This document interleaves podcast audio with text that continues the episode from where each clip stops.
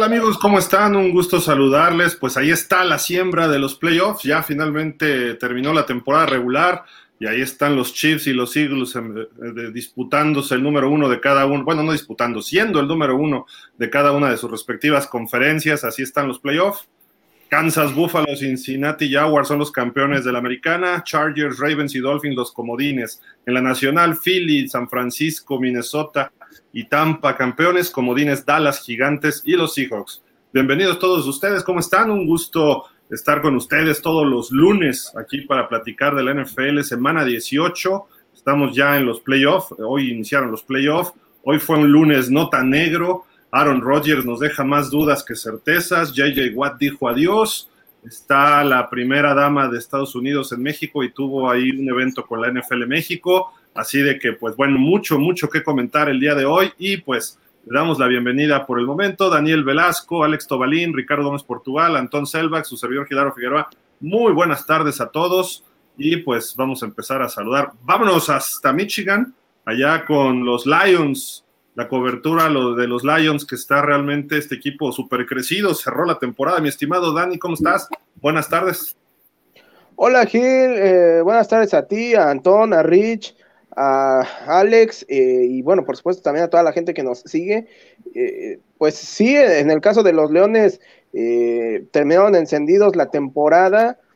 Lamentablemente ese partido que perdieron eh, la semana pasada contra Carolina, perdón, hace dos semanas contra Carolina les salió bastante, bastante caro y es lo que al final de cuentas les termina costando la temporada. Eh, sin embargo, bueno, todavía tenían una ligera esperanza por la tarde eh, de, acceder a la postemporada. Sin embargo, al final de cuentas, en tiempo extra, los Seahawks se encargaron de sepultar cualquier esperanza para los Leones y ya sin presión y sin nada que perder, pues buscaban simple y sencillamente meterle el pie a los Packers, cosa que al final de cuentas consiguieron. Y, bueno, estos Leones van a dar miedo la próxima temporada. Sí, sin duda, Iván. Pero bueno, vamos a saludar ahora hasta Torreón, allá en el norte, en el norte del país, al buen Alex Tobalín. Alex, ¿cómo estás? ¿Qué onda, Gil? Muy bien. Y saludos, Dani, Anthony y Rich, que, es un gusto volver a verlos. Y pues aquí nuevamente también un, saludo a toda la raza de pausa que, nos ve y que nos acompaña cada, cada lunes. Y pues con mucha emoción de, platicar otra vez sobre todos estos temas que ya mencionaron, que de que nos van a dar mucho de qué hablar, nos van a dar.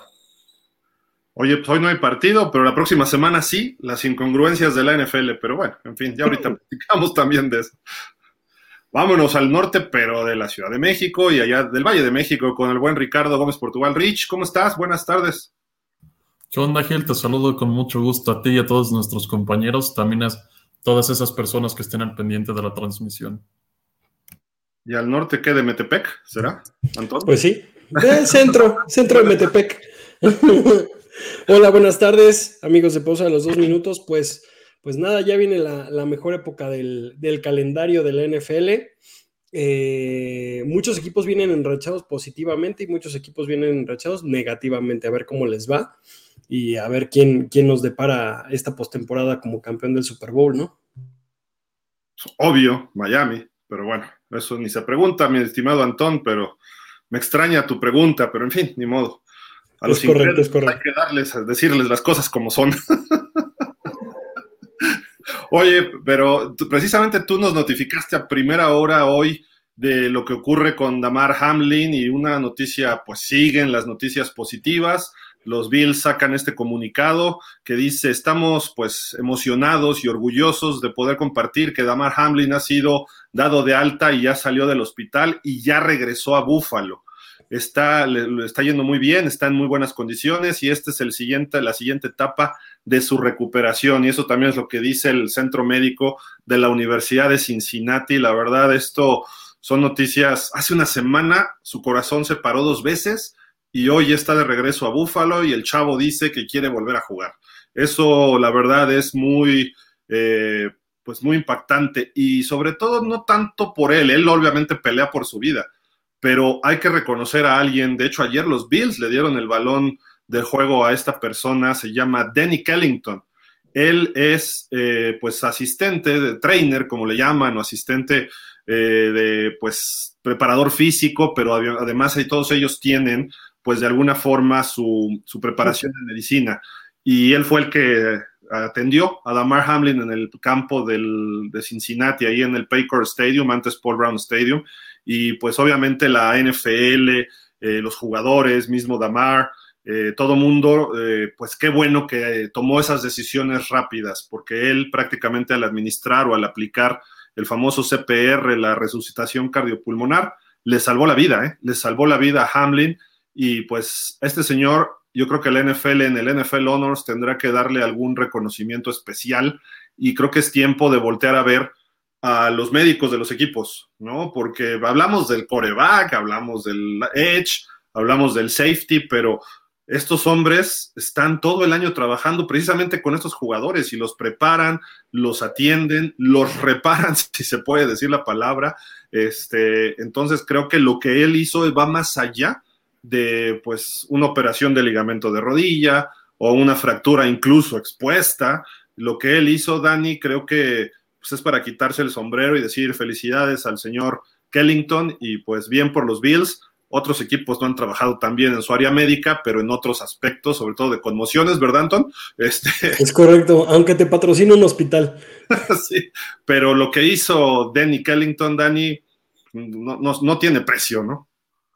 No, y bueno, eso eh, sin duda alguna muestra la capacidad de respuesta que, tuvo y lo este verdaderamente eh, especializado, bueno, eh, capaces, no mejor dicho, que tienen que ser los médicos que están involucrados en cada uno de estos equipos, porque si bien esta es una situación atípica, al final de cuentas la posibilidad para que una situación así suceda siempre, eh, siempre existe. Eh, es cierto que es un deporte de, golpeo, pero al final de cuentas, eh, para que haya un golpe de este tipo, tienen que darse muchas condiciones adversas que sobre todo tienen que ver con casualidades, ¿no? que coincida el golpe perfecto, en el momento eh, incorrecto para tener el resultado este pues casi fatal no que se pudo haber tenido. Afortunadamente eh, hubo muy buena capacidad de, respuesta por parte del equipo médico y no solo de ellos no sino en general de todas las personas que se vieron involucradas en la atención a Damar Hamlin eh, y pues también gran trabajo de los especialistas en la Universidad de Cincinnati.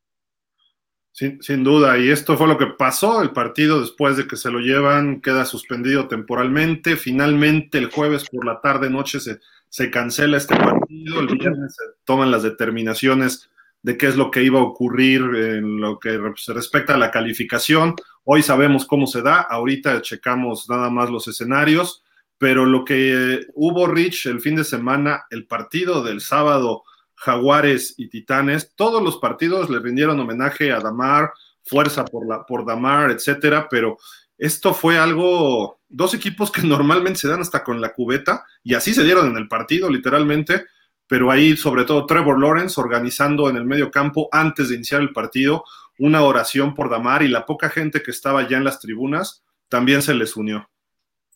Sí, y esto no solamente lo hicieron los Jaguares y los Titanes, también vimos a lo largo de los demás partidos como varios equipos incluso tenían ropas, todos la, representativas de sus respectivos equipos, y decían Pray for Damar Hamlin y tenían el número 3. Por lo menos había muchos entrenadores y algunos asistentes en el sideline de varios equipos con esas camisetas y antes de los partidos también, pues mucho apoyo por parte de jugadores, directivos y como comentas el público, que pues sí es algo que ha recalcado Dani, que en México no se presenta tanto ese respeto por los jugadores, que en Estados Unidos ahora sí lo demostraron.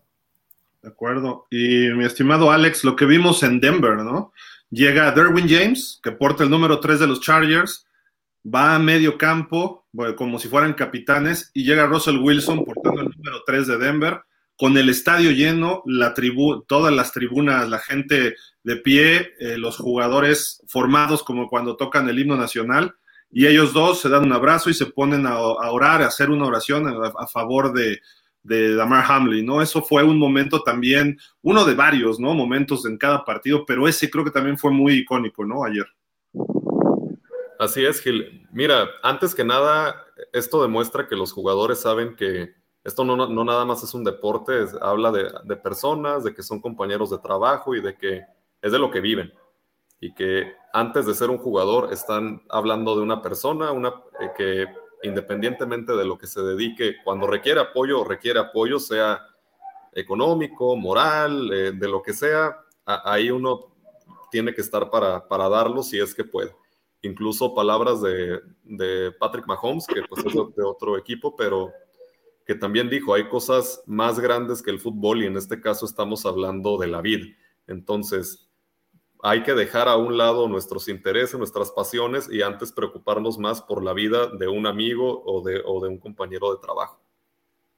Sin duda. Y mi estimado Antón, de repente ayer durante el partido, creo que un poquito antes del partido de los Bills, se publica en este tweet Sí, correcto. Eh, cabe resaltar que aunque tuvieran todo su equipo, que los doctores hicieran bien su trabajo, en este caso, en este caso el de los, el de los Bills, el recurso humano es factor, ¿no? Tiene que hacerlo, no nada más es que esté entrenado, que sepa qué hacer, sino literalmente tener los nervios de acero de, de sacar adelante a una persona que, aunque suene fuerte, estuvo nueve minutos sin vida y, y salió adelante, ¿no?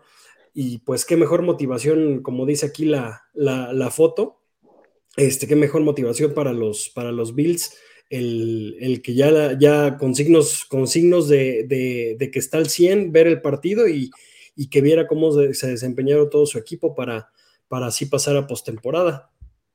Y, y, mira las playeras, como todos los equipos, él mismo trae una con los colores de los Bills, haciendo un corazón y diciendo game time, tiempo de juego.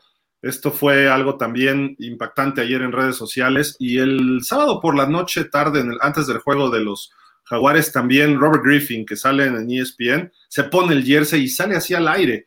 Esto no lo habíamos visto realmente nadie y fue una, una, muestra muy interesante ¿no? de lo que hizo RG3, quien digo, obviamente con su debida proporción, pues él vio muy limitada su carrera, ¿no? Por lesiones y que él ahora como comentarista haga esto, creo que fue muy, muy importante. Y por ahí escuchamos algunas declaraciones fuertes de Michael Strahan, no sé si alguno de ustedes lo escuchó, como tirándole mala onda a la gente que, que no se simpatizó, no empatizó, mejor dicho, con esta situación, incluso de su misma televisora, ¿no? A lo mejor Michael no lo vemos el año que entra en Fox, pero bueno, eso ya será otra cosa, ¿no?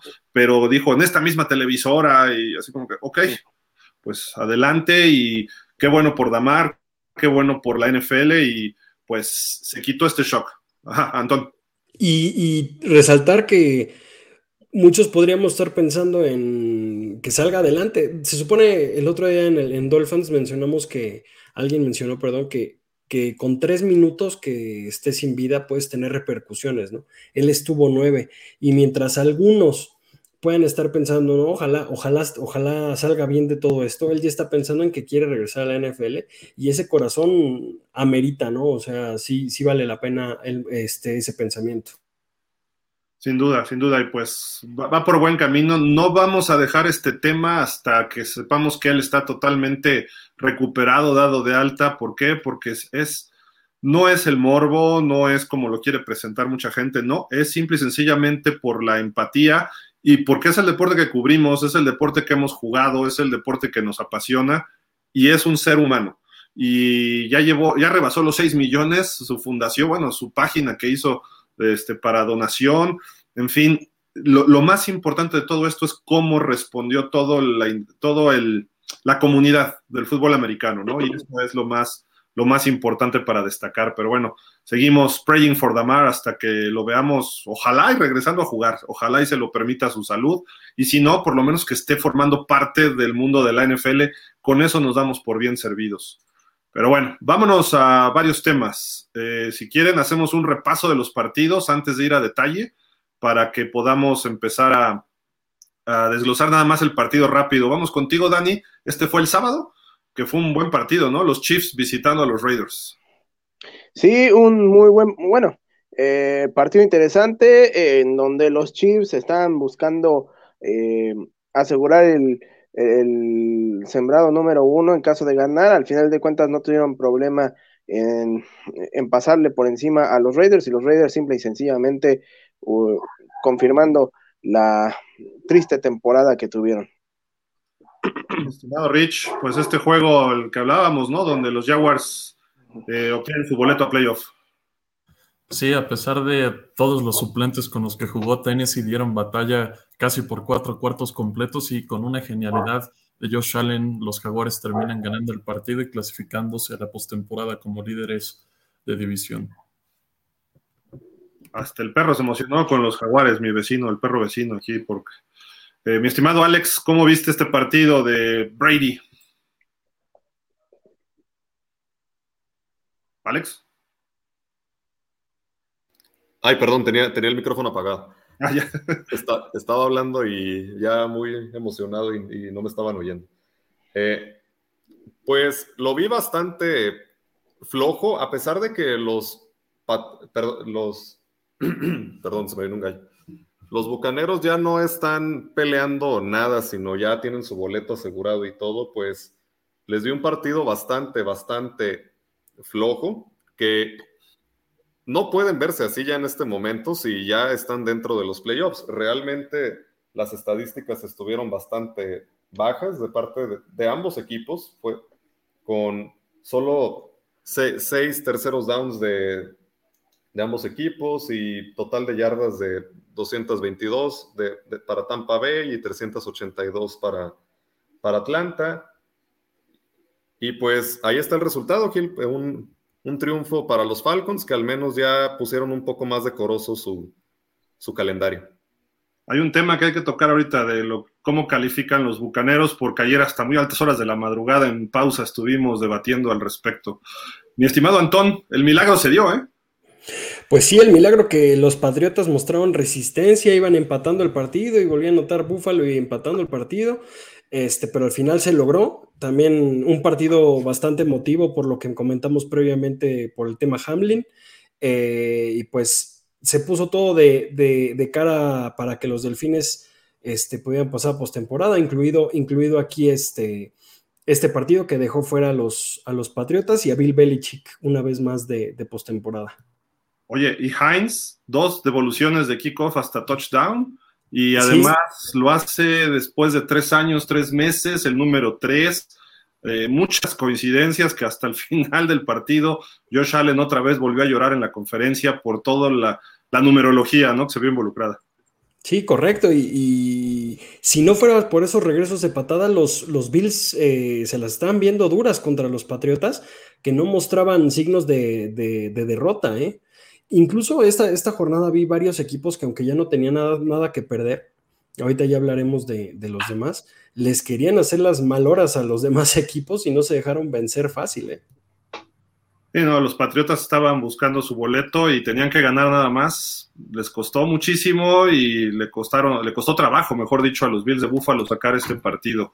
Pero bueno, eh, Dani, pues Minnesota confirmó, ¿no? La supremacía en su división, pero Chicago con esta derrota estaba peleando el primer pick global del próximo draft. Sí, eh, tenía que ganar para este, no tener el primer pick global. Eh, ah. Sin embargo, bueno, al final de cuentas termina, termina cayendo y el problema no fue ese, sino que se combinó también con una victoria de los Texans y entonces el, el equipo de Chicago pues va a terminar con el con la primera selección de draft el próximo, bueno, este año Así que este va a ser interesante cómo, eh, cómo decide irse en esa ruta el equipo de Chicago, porque definitivamente no se van a ir por coreback. Tú mismo, si quieres, te pregunto, ¿tú crees que Houston, digo, que Indianapolis haya dicho, no quiero que mi rival divisional tenga eh, el primer pick global la próxima temporada? Y se dejó ganar al final. Ah, pues a lo mejor y, e incluso eh, justamente dándole el primer pick a, Chicago y el segundo Houston, eh, ahora a lo mejor estarán pensando en negociar con Chicago para quitarle la posibilidad a, Houston de seleccionar primero. Cómo sacó el partido Houston, increíble al final.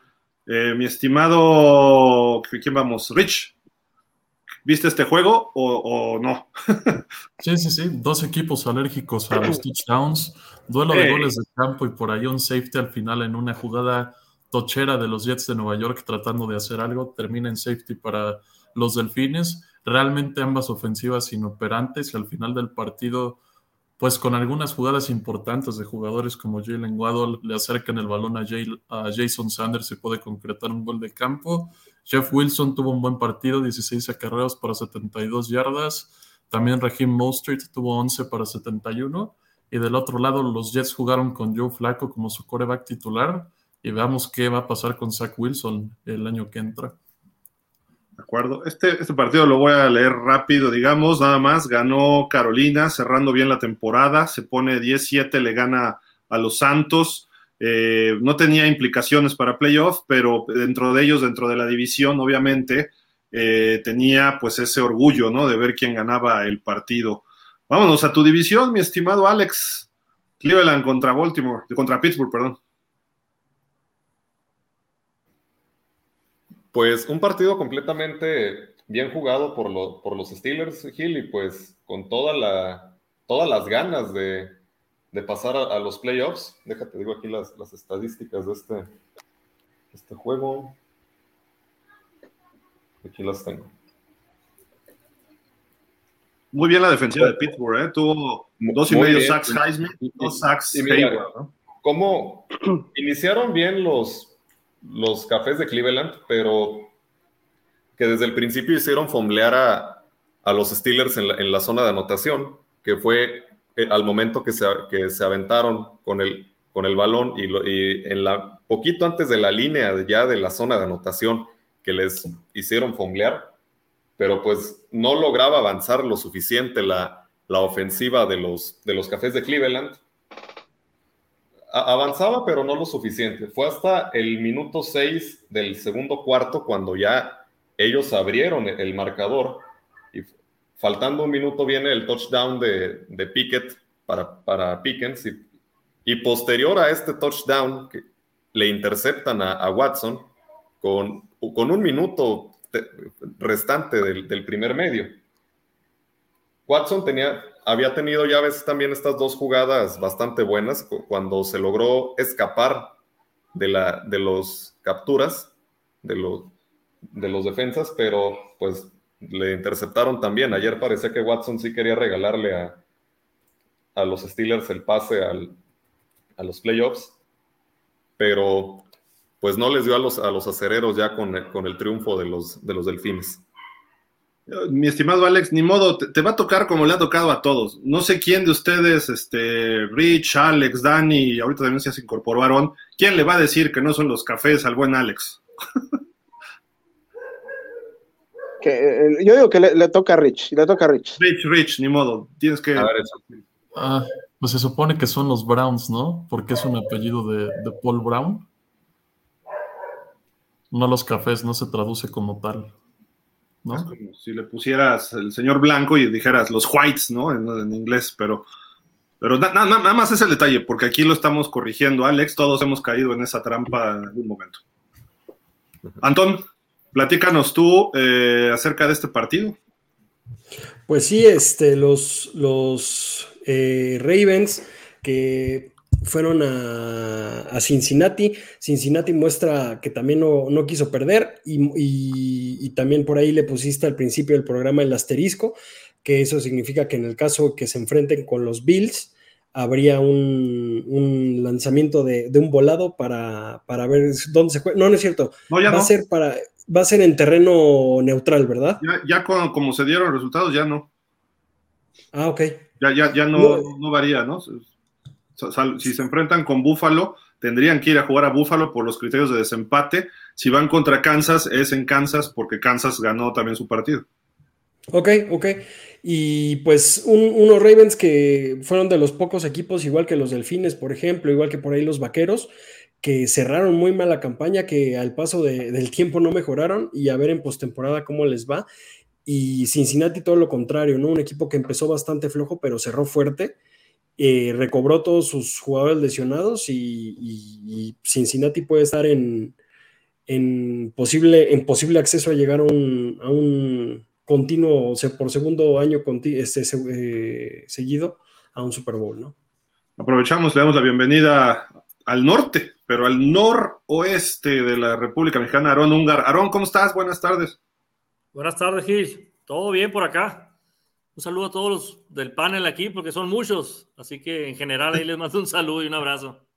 Hoy el único sureño soy yo, aquí es lo que estoy viendo, pero bueno, en fin. Este, pues seguimos ya con los partidos que hubo en la tarde. ¿Quién va? Va Dani, ¿verdad? Los ah. Chargers y Broncos, ¿no? bueno, Chargers y Broncos, eh, es cierto que ya los Chargers hicieran lo que hicieran, no iban tampoco a, bajar.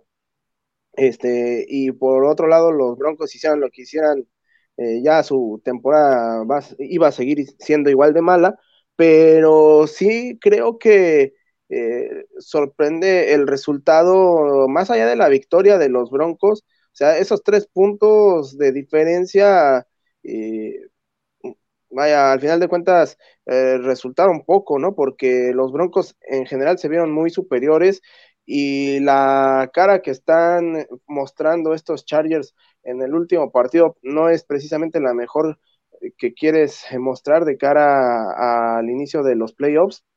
Pero bueno, eh, más allá del resultado, creo que la peor noticia para los Chargers es eh, la lesión de Mike Williams y bueno, quién sabe si estará en el juego del sábado. Salió un carrito, ¿verdad? Mike Williams. Sí. Ups. Mi estimado Rich, este juego donde Filadelfia pues jugó Jalen Hurts, ¿no? Sí, por un lado los gigantes jugaron con los suplentes y realmente no estuvieron cerca del partido ya como hasta finales del último cuarto que metieron un poquito las manos. Filadelfia realmente dominó casi todo el juego, aunque sí surgieron algunas dudas sobre la diferencia en el marcador, solamente seis puntos contra el segundo equipo y Filadelfia ya con el coreback como lo es Jalen, regresando de esa lesión del hombro, pero a final de cuentas la victoria le bastaba a las Águilas para clasificarse como el sembrado número uno de la Nacional y los Gigantes ya tenían asegurado ese sexto lugar de la Conferencia Nacional en el comodín. Esto quiere decir que quien quiere ir al Super Bowl en la Nacional va a tener que visitar invariablemente de alguna forma a los Eagles. Luego tenemos otro partido aquí para el buen... ¿Dónde anda? Acá está. Para el buen Alex, ¿cómo ves este duelo? Bueno, Gil, aquí solamente fue un partido de trámite para, para los 49. Se, ve que siguen teniendo este estándar de calidad en el que se, se han visto desde hace ya unas semanas y se ve que van a ser un rival bastante fuerte en, en los playoffs. Purdy con, 15 de 20 para 178 yardas. Por el, por el lado de, los Cardenales, Blow con 14 de 18 para 180 yardas y Max Surley 6 de 9 para 29 yardas. Entonces, pues sí, tienen toda la, la, ventaja ahí los, los 49, fueron completamente superiores todo el partido y en el marcador tan disparejo se ve. Antón vámonos con este duelo que resultó muy importante. Sí, al final no, no tenía mucha relevancia, pero terminó con, los Seahawks eh, ganando. Eh, a estos Rams que ya les surge algún tipo de cambio, porque no es posible que tenga dos temporadas tan contrastantes, ¿no? Y con un Gino Smith que cada vez sigue mejorando y sigue mejorando, solamente falló, me parece que 11 pases por ahí, la verdad, eh, los Seahawks no creo que lleguen a ser eh, candidatos, pero pueden ser, pueden ser ahí el, caballo negro de la, de la nacional, ¿no? Y Aaron, te incluimos porque obviamente, pues, y fíjate que te tocó tus Cowboys. Yo quería decir ese, pero bueno, ya ni modo. No, te lo cedo, Antoine. No, no es cierto, dale, dale. Pues mira, yo la verdad eh, me la pasé en carretera ayer, no tuve la oportunidad de verlo, pero. sí. Pero sí vi. Te lo vamos a creer, Aaron. No, de veras, de veras. De hecho, me tocó ver un poquito en un restaurante ahí en Estados Unidos, pero, pero digo, sí vi, sí vi el resumen, ¿no? Eh, del juego. Entonces sí vi que a Dak Prescott, pues igual otra vez un pick six y luego Turpin otra vez con otro balón suelto, fombleado. Eh, la defensa, la verdad, pésima. Pero sí alcancé a ver eh, de las jugadas que vi vi como que no le estaban metiendo muchas ganas el equipo, ¿eh? la verdad como que, como que como el juego era de puro trámite, a mí se me figura, no sé, quiero ser optimista en el equipo y quiero pensar que como no era importante el juego, no están mostrando las cartas, ¿no? De, que, se van a ver contra, contra Tom Brady, ¿no? En playoff. Quiero pensar que, que así va a ser. Eh, pues este juego, pues como lo estás viendo el resultado, digo, ni siquiera una, sola anotación, que ni siquiera hasta, hasta los equipos especiales como Brent Maher, creo que nunca había fallado un punto extra en, toda la temporada, ¿no? Y vino a fallarlo en el último partido del, de, la, temporada. Entonces, eh, la verdad, eh, pésimo, pésimo todo el equipo. Kellen Moore también mal, su selección de jugadas. Pues, ¿qué te voy a decir? que Washington pues jugó con todo, un novato, Sam Howell, la verdad que pues no, no sorprendió, no vio nada así espectacular con él porque pues le dio todo, le dio todo abierto, la verdad, Dallas para que hiciera todo lo que, lo que, lo que se está, lo que se reflejó en el partido, ¿no? Así, así es como yo lo vi. Correcto. Y cerramos, Dani, con tus Lions de toda la vida. Pues sí, mis Lions de toda la vida, que eh, pues llegaron ya sabiendo que estaban eliminados, aunque bueno, según decían en la transmisión, eh, supuestamente eh, Dan Campbell había dicho que no quería que sus jugadores vieran nada de los este, de lo que estaba sucediendo allá en, Los Ángeles, perdón, en, Seattle, y, pues bueno, intentó meterlos lo más lo, más concentrados en el partido y al final de cuentas, eh, si sabían o no, lo importante para los Leones era que tenían la posibilidad de dejar fuera a los Packers. Al final de cuentas, eso fue lo que resultó. Jamal Williams tuvo una muy buena noche, eh, por ahí de 80 yardas, si no mal recuerdo, de, este, de acarreo, 70, bueno, 72, pero eh, tuvo dos touchdowns, entonces fue el caballito de batalla para los Lions en, en la noche, así que buena victoria para los Leones, se quedan con las ganas los Packers y ahora veremos el drama de Aaron Rodgers. Sí, eso es un drama muy, muy interesante y pues ahorita vamos a platicar justamente de eso y de otros, de otros temas. Así fue la semana 18 de la NFL y pues hubo partidos que tuvieron ciertas repercusiones. Arizona, San Francisco. Eh, lo más impactante ayer, pues que fue ya el último partido de JJ Watt, ¿no? Este jugador que vamos a ver en cinco años en el Salón de la Fama, eh, pues mm, fue, fue, triste y además, hablando de problemas de corazón, pues él este año tuvo una pues arritmia, fue precisamente a checar el corazón de su hijo recién nacido a una consulta y de repente le dicen, pues ¿por qué no te revisas? Porque andas medio mal, le tienen que hacer un, creo que fue un cateterismo eh, y al poco tiempo anuncia su retiro. Esperemos que esté bien de salud JJ Watt. Ayer dio un partidazo contra los Niners, tuvo, me parece, un par de capturas. Le rinde homenaje a la afición de San Francisco, porque creo que JJ Watt es más que una, un ícono de los Cardinals o un ícono principalmente de los Texans durante toda su carrera. Es una de esas personas que en toda la NFL se le admira, ¿no? Y, y cuando ocurrió aquel desastre en la ciudad de Houston, eh, aparte de ser un gran jugador, lo que él hizo cuando todo Houston estaba destrozado, mucha gente se tuvo que desplazar o quedaron este, eh, fuera de sus casas por las inundaciones después de un huracán, él, solito hizo que mucha gente a través de su fundación donara más de 35 millones o 40 millones de dólares y eso ayudó a la reconstrucción de esa ciudad y le valió para ser el jugador del año en el Walter, el premio Walter Payton, así de que pues se va uno de los grandes defensivos que ojalá le hubieran dado, creo que fue la temporada 16, Rich, que merecía el MVP, ¿no? Y se lo dieron algún coreback, no sé cuál, el que sea, pero Watt tuvo un temporadón, ¿no?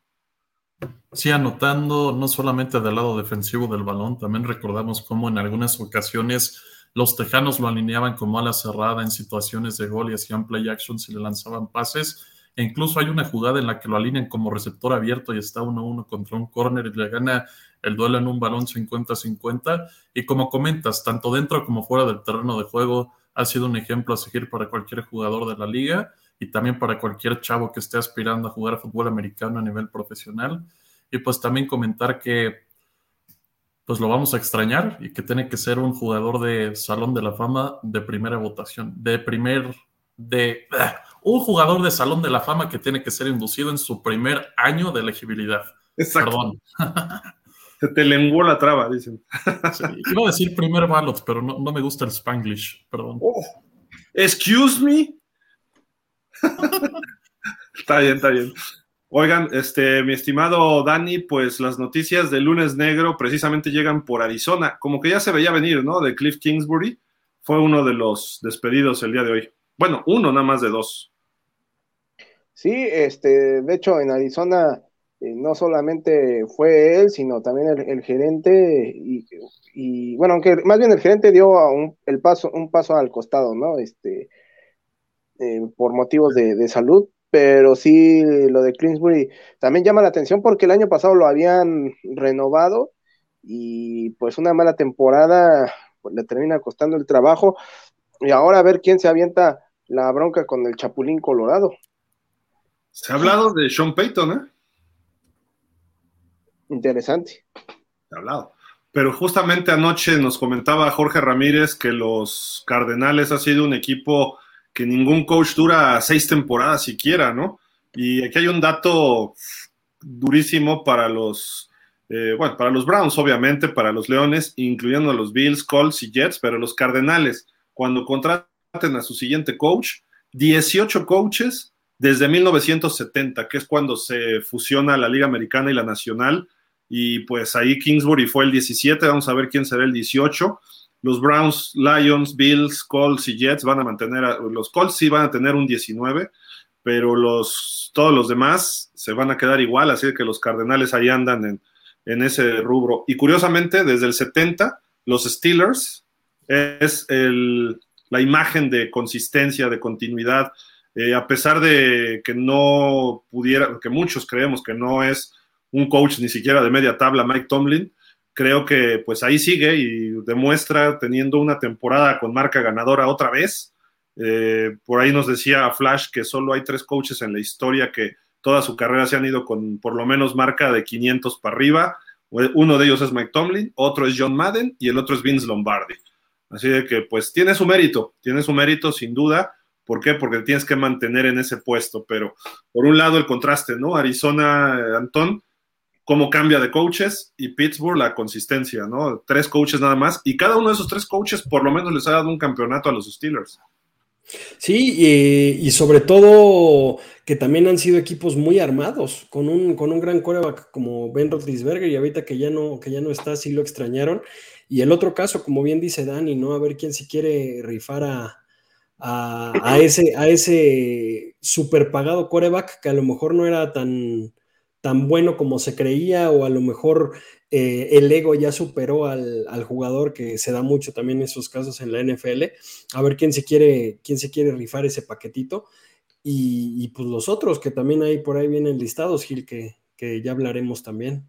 Es que no contabas con su astucia. Sí. Lo bueno, lo bueno de los Cardenales es que sí tienen todos sus picks de draft, que sí es un equipo que no está hipotecado, llamémosle, como, en el caso de Denver, por ejemplo. El, posible entrenador que llegue a Denver es un equipo que tiene que ir con todo en la agencia libre y sin mucho espacio salarial. Entonces creo que ese sí es un, un, eh, más peligroso, digamos, un lugar más peligroso que el de, el de Arizona, pero a ver cómo, cómo se van dando las cosas.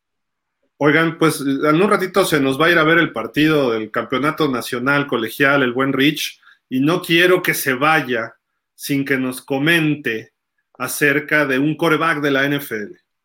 uno que porta el número 4 y no se llama Derek Carr, sino se llama Dak Prescott. Y aquí le preparamos una gráfica para que se dé vuelo el buen Rich.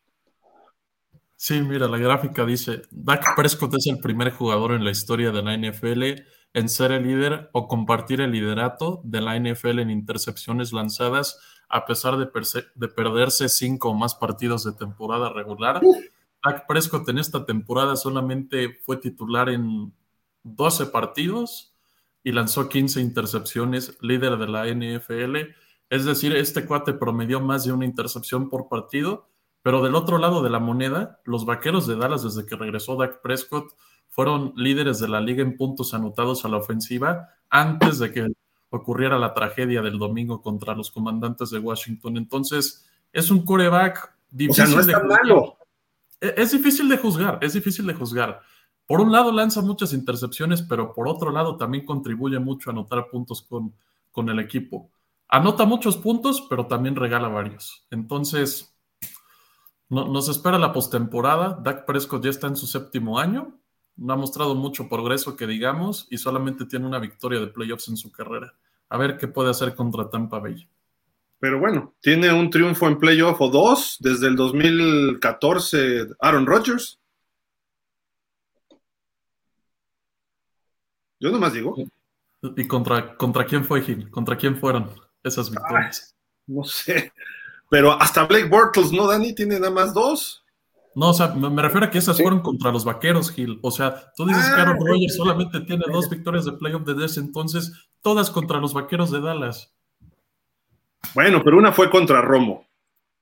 Sí, y la otra contra Dak Prescott, regalando el partido con intercepciones. Y no, no se puede dar el lujo de lanzar intercepciones en este partido. Juegan el lunes. Ahorita vemos los, cómo vienen los playoffs. Antón, ibas a decir algo y te vi tu tono así como que ahí les voy, agárrense. No, que digo, aquí, aquí tenemos, aquí tenemos a, dos personas de, los vaqueros, a dos compañeros de los vaqueros que lo, definen perfectamente, pero yo también le pondría el, el, alter ego, ¿no? El alter ego. Puede ser Dak o Dakota. Si juega Dakota, ganan. Si juega Dak, pierden. así es como se define el buen Prescott, que, que si bien tiene cualidades, también de repente hace cada pifia que dices, no te mereces lo que ganas, ¿no? Entonces sí, creo que, creo que sí es bien definido como un, como un coreback que, no, que, tiene buenos números, pero que también tiene malos números, que, que creo que su liderazgo es bueno, que eso es importante en un coreback. Y, y creo que para Dallas va a ser importante este partido contra unos viejos lobos de mar que aunque no, no asustan mucho esta temporada, pues pueden dar la sorpresa, ¿no?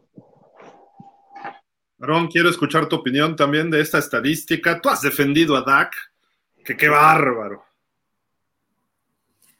Sí, la verdad que toda la temporada eh, pues lo he estado defendiendo, pero híjola, después de, ver ese historial, es bueno, ese récord negativo en la historia que, acaban de poner, eh, la verdad eh, sí, está muy decepcionante. Aquí vamos a, me atrevo a decir que aquí vamos a depender de, de Dak o de Dakota, como dice Antón, de ese partido. Ya no puedo decir ni de, la, ni de la defensa, ni de la ofensiva en sí. Vamos a depender de cómo sale Dak, la verdad, en ese partido. Si sale bien, pues vamos a ganar. Pero si sigue con las mismas. Pero yo sigo pensando lo mismo, ¿eh? Yo sigo que que va a poner buenos números en el partido y que le vamos a ganar por fin ahora sí a un 7-0 que no le hemos podido ganar a, a papá Brady, ¿no? Por Dios, por Dios, Aaron, por Dios. Son los playoffs, es donde Brady vive. ¿Y qué tiene? Pero Dakota también ya ha jugado playoffs, así que, y aparte, su, ya como siempre lo he dicho toda, toda la campaña, la mentalidad de Dak Prescott no se cae. Él va a seguir tirando, lanzando, lanzando, así le intercepten. Él va a seguir en el juego. Yo, sé quién también va a defender un poco a los Cowboys y es Alex, ¿no? Porque aunque le va a los Ravens, él le gusta ese equipo.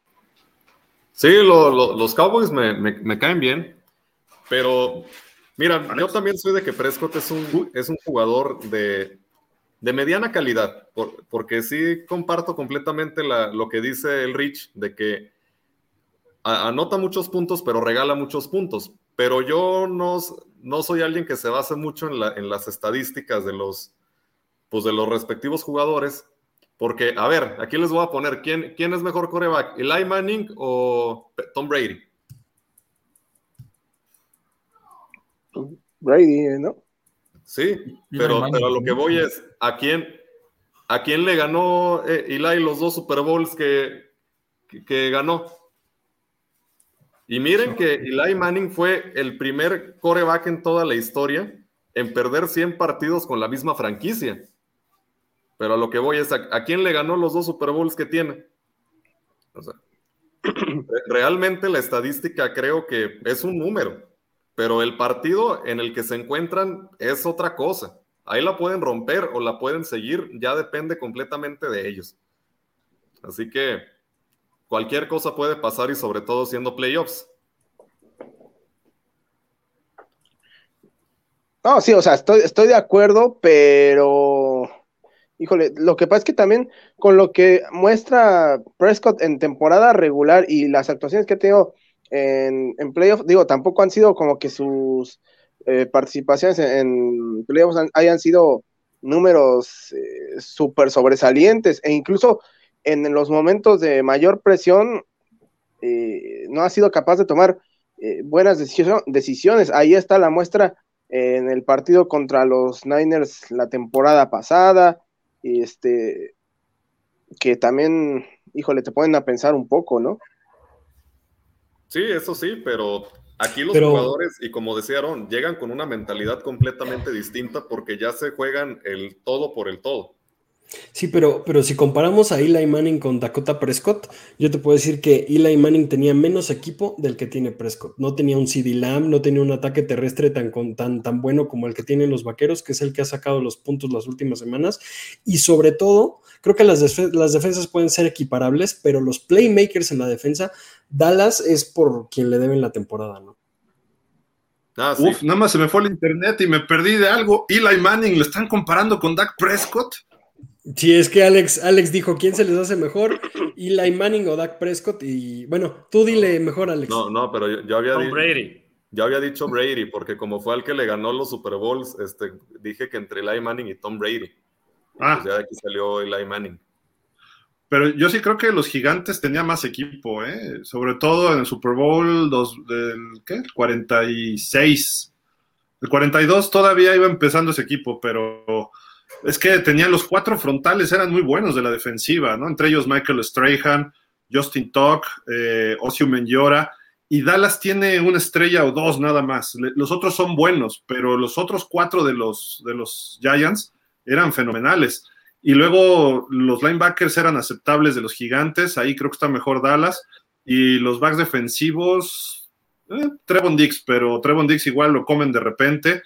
Me, gustaba la ofensiva de los gigantes, porque tenían dos corredores, Brandon Jacobs y el chiquitín este, no me cómo se llamaba. Matt Bradshaw, ¿no? Matt Bradshaw. Sí, correcto.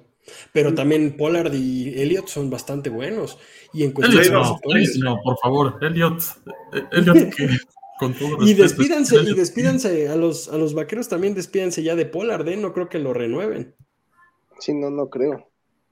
Yo creo que lo etiquetan como jugador franquicia. ¿Pero tienen dinero los Cowboys? El problema es que, hay varios agentes libres, Gil. O sea, viene Dalton Schultz, Tony Pollard. La próxima temporada tienen que renovar a Trayvon Diggs. Pues Micah Parsons no va a salir barato. Van Der Esch es agente libre. Donovan Wilson es agente libre este año. Van a tener que decidir. Te digo que no creo que hay mucho dinero. Yo, Pollard es indispensable, ¿no? Este, para los Cowboys, creo yo. Dani y Aaron, ¿ustedes qué opinan?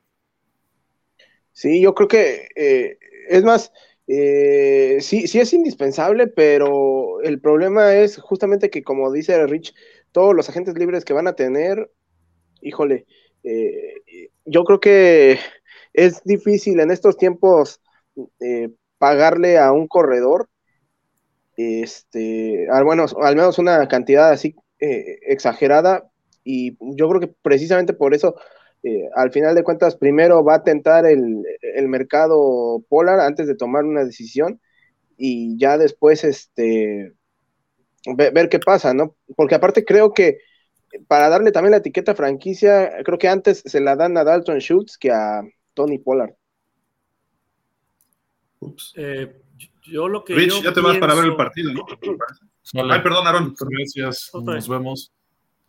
Gracias, Rich. Cuídate. Arriba, Georgia. Nos vemos, nos vemos mañana. Mañana hay show, ¿no? Sí. Sale, nos vemos mañana. Bye. Órale, gracias, Rich. Cuídate. Aaron, perdón. Ah, yo pienso que lo que va a pasar, que veo yo factible, es, mira, Jerry Jones defiende a capa y espada a Elliot. Parece que está enamorado de Elliot, ¿no? Entonces, lo que yo creo que puede pasar es que le va a ofrecer que se le reduzca su salario a Elliot para que se pueda quedar con el equipo y poder firmar a Tony Pollard. Eso es lo que yo veo más factible. No lo va a soltar, pero lo va a obligar a bajarse. Y si no quiere Elliot, Pues yo sí pienso que ahí sí se va a ir. ¿por qué? Es que Elliot está en su segundo contrato y ese es el mejor contrato siempre para los corredores. Y Elliot ya le está pegando a los 30, ¿no? Sí, así es. Pero Y más bien, ¿quién le va a pagar lo que esperen los vaqueros por, por un Ezequiel Elliott que, si bien para mi gusto, eh, sigue siendo uno de los mejores corredores que bloquea, en cuestión a, correr puramente, sí se han acoplado mucho más con Pollard que con Ezequiel Elliott esta temporada. pues es como sabemos, ¿no? A Elliot lo utilizan como caballito de batalla, ¿no? Es para ablandar a, la- a la- a la- a las defensas y son las yardas difíciles, ¿no? Tercera y una, tercera dos. Eh, lo critican mucho, lleva 12 touchdowns en la, temporada, pero escucho comentarios ahí medio absurdos, ¿no? Que es que Pollard es el que hace todas las yardas y se la deja fácil a Elliot, se lo pone la yarda 2 y llega Elliot y pues anota. Pues, pero es que es parte del equipo, pues así tiene que ser la estrategia, pues Pollard es explosivo. Lo que no me gusta es cómo los utilizan. ¿Por qué a Pollard lo utilizan de repente por el centro si es mucho más elusivo por los costados, pues, y Elliot es, pum, el punch por el centro, pues a veces las decisiones de los coaches es lo que hacen ver mal a los jugadores. Entonces, eh, bueno, y volviendo al tema, yo pienso que sí, Elliot se va a quedar y va a aceptar un, un corte salarial ahí en su, en su contrato para poder eh, quedarse con Pollard ¿no? en el equipo, porque sí es, sí es importante ne- tener a los dos. Pollard es malísimo bloqueando y Elliot es un experto. Yo te puedo decir que a lo mejor es el mejor corredor bloqueador pro- protegiendo a su mariscal. Sin duda alguna, sin duda alguna. Sí. ¿Qué sigue, Dani? Este, no sé, déjame ver qué. Si puso aquí algo Gil, porque sí se nos. No, dice, dice el buen Gil que ahorita lo aguantemos tantito, pero bueno. Este, a ver, déjame ver. Es que no ¿qué estuvo, no estuvo tan de acuerdo Gil con los comentarios de los corredores, yo creo. Dijo, no, ya, ya vámonos. Ya, ya, mejor nos vamos. ya, sí. ya, vamos a hacer corajes ya. A ver, déjame. Sí. ah, si Bueno, quieren, este gráfico que, este gráfico que está aquí, ¿no? De todos los equipos de Florida pasaron a postemporada. Sí, sí, sí, sí. Este, yo no sé cuándo fue la última vez que, que eso pasó, pero, pero sí llama, llama la atención. eh, y bueno, en el caso de los, de los Dolphins y de los Jaguars, los dos con el mismo récord, mientras que los Bucaneros con marca perdedora. Y- y los, que- los tres, los tres se van ahí, yo creo, en la primera semana, ¿no? Puede ser, puede ser, porque viene, la verdad, en el caso de los Delfines y sobre todo de los Bucaneros, una temporada muy inconsistente. Los Jaguares vienen de menos a más y pues creo que son ahorita el, el- el que puede quedar por ahí. ¿Contra quién van los, los Jaguares, este, Dani? Van contra Chargers. Chargers. Pero a, lo- a Ah, los sí, Chargers, a los Chargers, los Jaguars les ganaron en temporada regular este, en Los Ángeles y les ganaron por paliza. Entonces, sí creo que va a ser un partido, obviamente, completamente diferente. Va a ser, evidentemente, mucho más cerrado, pero sí creo que los, los Jaguars eh, pueden, puede- pueden ganarle este partido. Este, tienen que establecer el juego terrestre tal como lo hicieron en esa, en esa ocasión. Y bueno, lo que sí, creo que podemos ver un circo aéreo eh, por parte de los dos equipos. Sí, correcto. Y, y, en el caso, y en el caso de los vaqueros, como, como lo mencioné previamente, eh, pues van contra los viejos lobos de mar, que son los de los, los bucaneros de Tampa Bay, que si bien Rob Gronkowski ha sido extrañado toda la temporada, por ahí pues Mike Evans también viene de menos a más, Tom Brady sabemos que en cualquier momento puede, puede sacar lo que, lo que es Tom Brady, puede sumar un anillo más también, es lo que, es lo que él quiere y busca. Perdón, ya, ya regresamos por acá, disculpen ustedes, ya tuve que resetear el internet, se vició, pero bueno, ¿Me perdí de algo? Eh, eh, bueno, pues nada más decía ahorita, eh, perdón, Antón, que están calificados los tres equipos de Florida. Digo, ya hablamos ahorita de los Jaguars, de, habló ahorita Antón de los Bucaneros. Falta. No, han dicho nada de Miami, ¿o sí, este, mi estimado Antón? No, aún no, aún no hablamos de, de, cómo llega Miami, que, que, está difícil la cosa, pero ahorita que, que, Gil nos, nos diga. Oigan, pues ahí está, eh, desde el 99 no se daba esta situación de que los tres equipos de Florida calificaran. En aquel 99 trágico para Miami, también trágico para los Jaguars y para Tampa, que a final de cuentas eso los propulsó para ganar un Super Bowl tres años después, pero eh, Jaguares y Tampa pierden las finales de conferencia, Miami había perdido ante los Jaguars antes, eh, estaban ahí los corebacks Sean King, ¿quién se acuerda de Sean King? Mark Brunel, obviamente si nos acordamos de él, y Dan Marino, ¿no? Pero ahora están Trevor Lawrence, Tua, a ver si juega, y Tom Brady. Son los tres corebacks de estos equipos de Florida. Eh, pues es una coincidencia, sí, pero eh, pues quizá, quizá vengan tiempos buenos para estos tres equipos. Para Tampa creo que es el que va en reversa. No sé qué opinas tú, mi estimado Alex. Eh, probablemente sal, si, si regresa a jugar Brady, a lo mejor es último año sí en Tampa. ¿No? Y probablemente estemos viéndolo en otro equipo. Miami entró de reversa a los playoffs, que es un equipo que está joven, puede crecer, y los Jaguars, bueno, ni se diga, es un equipo joven que trae mucho talento, ¿no? Sí, mira, de, de Tampa yo los veo bastante inconsistentes. Eh, Brady es un jugador que si algo conoce son los playoffs, son, son su segunda casa antes que la temporada regular pero ya Brady ya empieza a, tambalear, a fin de cuentas, la edad, ahí está, tiene experiencia, todavía le queda brazo, pero da partidos muy buenos y otros en los que ya sorprende al, momento de verlo, de que son jugadas que no esperarías que, haga o que las ejecute de, de esa manera. Pero siendo una parte de la temporada que conoce también, puede ya cambiar su estilo de, juego, puede ya llegar más motivado y, dar la, campanada, que si algo estamos acostumbrados, pues es a que lo haga, lo haga Brady. Y el, juego de los, de los Jaguares es el que yo veo más parejo, ¿eh? ahorita que decíamos contra los Chargers, de la conferencia americana va a ser el más cerrado, porque ambos corebacks no tienen tanta experiencia o realmente no la tienen en los playoffs, así que Aquí se va a ver quién, de qué lado más la iguana, entonces va a ser el partido más, más cerrado de, toda la, conferencia.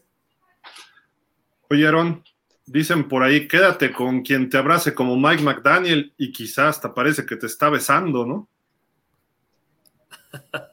¿Qué dice Robert Saleh? Ahí con Mike McDaniel. Híjole, ¿qué pasó ahí? Vamos a ponerle título a esas fotos, Aaron, porque no invento. Es que Mike McDaniel está muy emocionado. Es que ya, ya es inclusiva la NFL. Uy.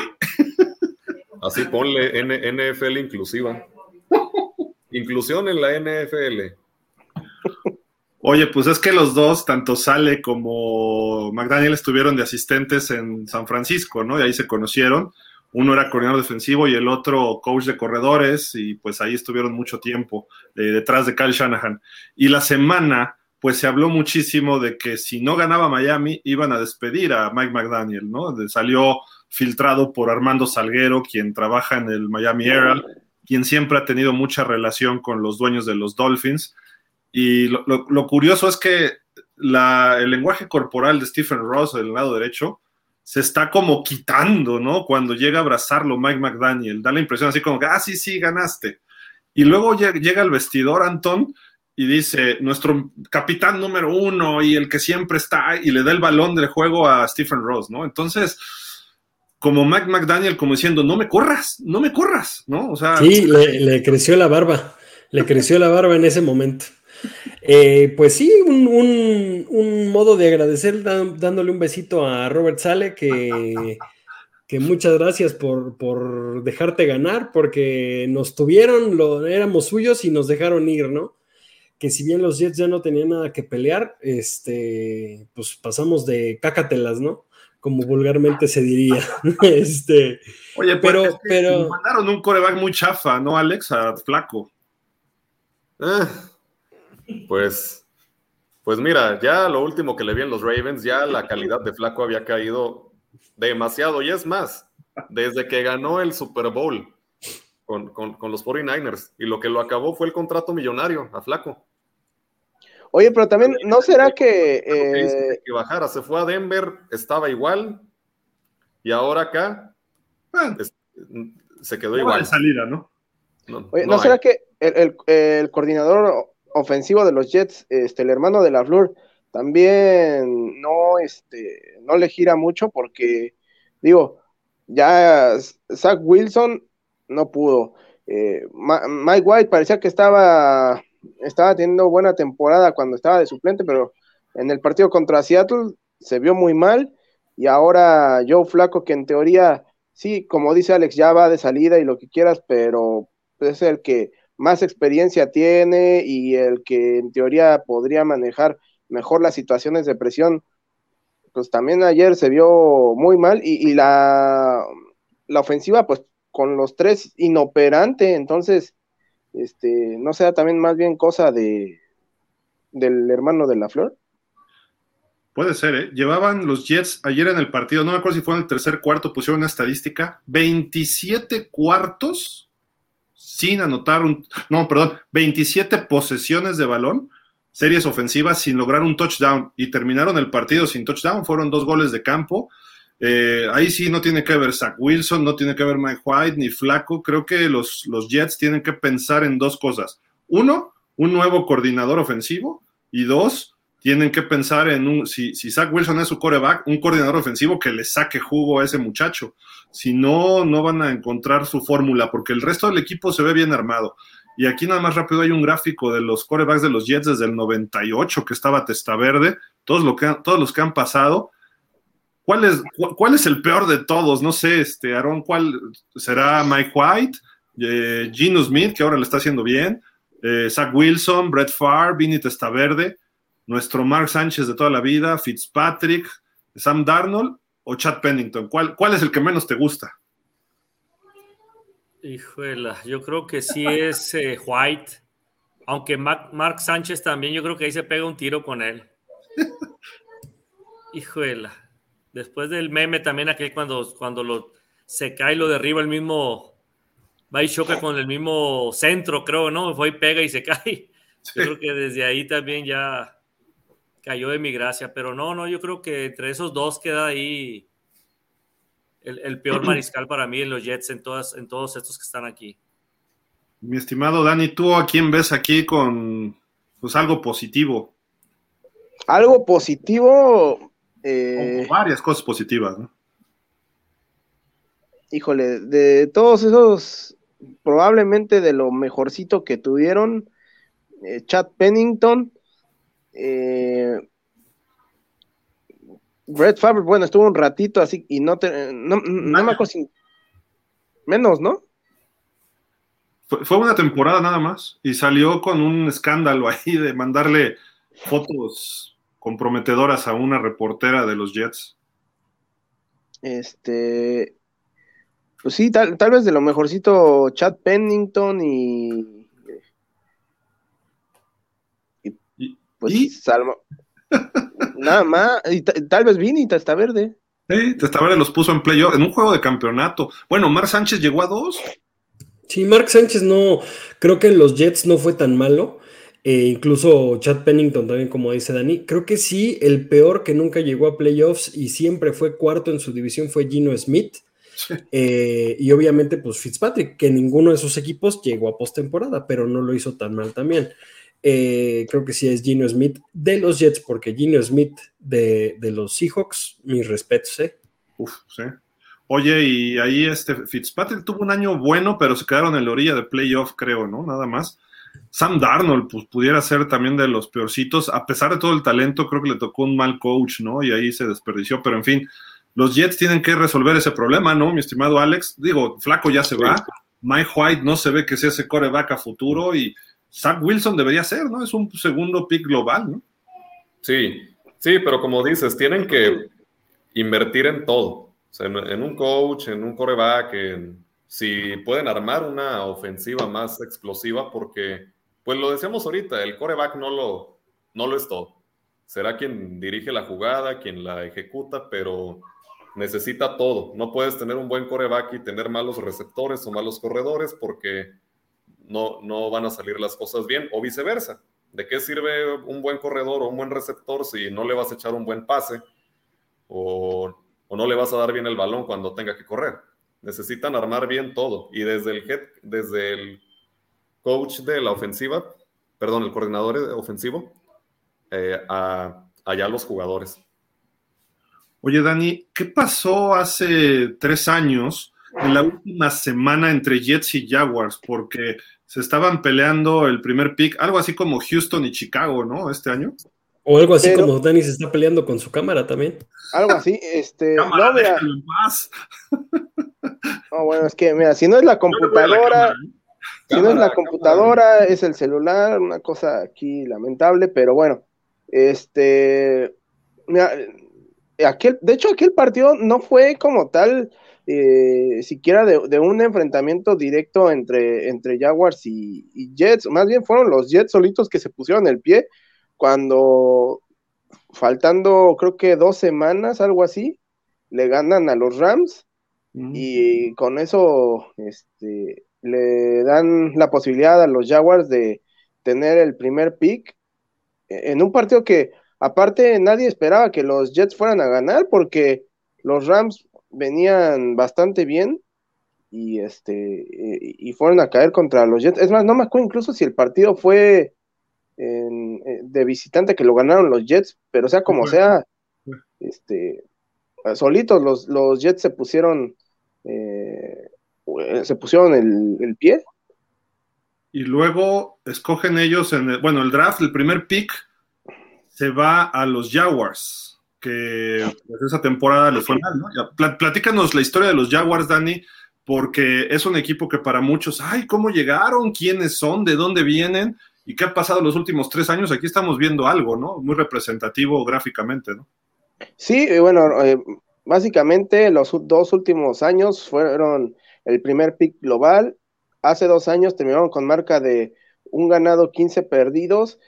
Eh, se, se, suponía que con la llegada de Urban Meyer la temporada pasada las cosas iban a cambiar, pero la realidad es que eh, simple y sencillamente detonó más la pachanga y ni siquiera por parte de los jugadores, sino eh, él se la pasa más en, ahí en Columbus, eh, toqueteando muchachas y bueno, hay una cosa bastante, bastante fea este, y pues bueno. No, sí estaba guapa la chava, ¿no?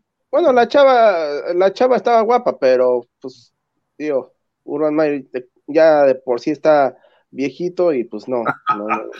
Entonces, este, bueno, eh, vuelven a, a, tener el primer pick global y bueno, ahora llega Doug Peterson y le cambia la cara por completo al equipo, incluso en los partidos de media temporada que habían perdido los Jaguars, yo siempre mencioné que este, los Jaguars se veían un equipo competitivo, porque de todas las derrotas que tuvieron los Jaguars en la temporada, solamente la de Kansas City y la de los Leones fueron derrotas eh, por diferencial de menos de, perdón, de más de una posesión.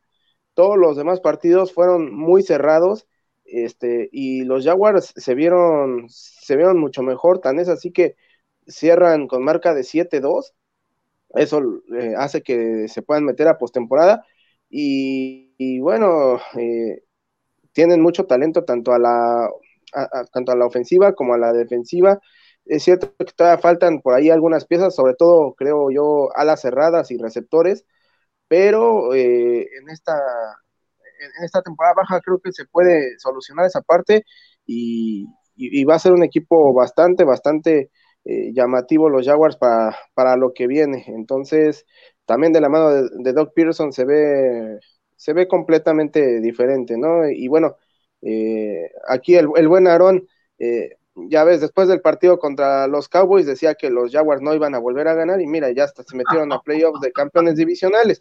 Ya los quiere sacar eh, eh, ahorita en este partido y, pues dale y dale y mira, seguramente los Jaguars van a ganar la próxima. Vamos a ponerlos así para que sea el contrapunto allá abajo ya. y es más, espérame, así para que sea más diferente, ¿no? Así todavía. Ah, bueno. Aarón, defiende, di algo, ataca a los Jaguars. La verdad no sabía contra quién se enfrentaban en los Jaguars eh, hasta ahorita que dijeron que contra los Chargers. Eh, y luego con la lesión esta de Mike Williams, esperando que no sea nada grave y que pueda jugar. Pues va a ser un buen encuentro, la verdad. Sí, cerraron muy fuerte los Jaguars. La verdad, yo no me la creía. Los Jaguares, pero, pero sí, sí, trae, trae muy buena defensa y el mariscal ya está, ya, ya, tiene experiencia, ¿no? Ahora sí, Trevor Lawrence, ¿no? Entonces, sí, como dice el buen Danny, eh, de la mano de Doc Peterson, la verdad que sí, sí se vio un cambio tremendo, ¿no? En el equipo. Entonces, eh, esperemos con que sean buenos eh, los partidos. Con eso ya es ganancia para nosotros, la verdad. Va a ser un buen duelo ese. ¿Salen favoritos contra los Chargers? No, salen favoritos los Chargers. Chargers. Y, y, de hecho ese es otro dato. Eh, los Jaguars fueron el equipo que más veces ganó en, a lo largo de la temporada cuando partía de underdog. Entonces, este, eso es también un dato que hay que tener en cuenta. Sí, Antón. No, eh, recalcar que, con Urban Meyer y con Doc Peterson fueron dos caras completamente diferentes de, Trevor Lawrence, que se está viendo que es un gran coreback, que se está viendo que tiene un gran futuro, y sobre todo que los Jaguares este año rompieron la hegemonía que ya tenían los, los Titanes de Tennessee en esa, en esa división por largos años y este y pues los Jaguares también un equipo más de la Florida que se suma a, postemporada y esperemos que, es el, cabeza de lanza, digamos, porque es el que más, más facilito lo tiene para pasar. No, y mira, de hecho, desde 2005 los Titanes, este, perdón, los Jaguares no habían podido ganarle los dos partidos a los Titanes, ya rompieron esa racha. Este, los, eh, los Tejanos tenían, si no mal recuerdo, ocho partidos o nueve consecutivos ganándole a los Jaguars. También los Jaguars rompieron esa racha. Entonces, este, son pequeños logros que al final de cuentas van quitándole presión al equipo y van haciendo que, cambie la cara de, la franquicia. No sé, Alex, si tú viste el partido Baltimore-Jacksonville o no lo quieres recordar. A la primera es sí, o sea, sí lo vi, y la segunda no, o sea, no lo quiero recordar.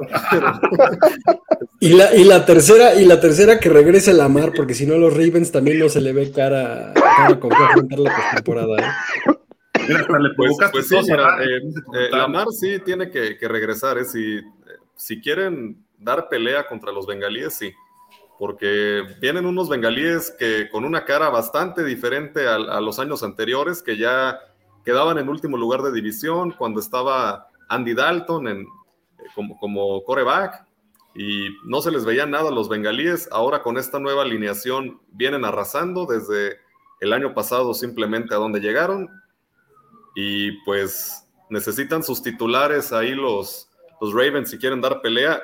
Que no solamente eso, también mucho tiene que ver ahorita las decisiones de Harvard, que son las que más están haciendo ahorita.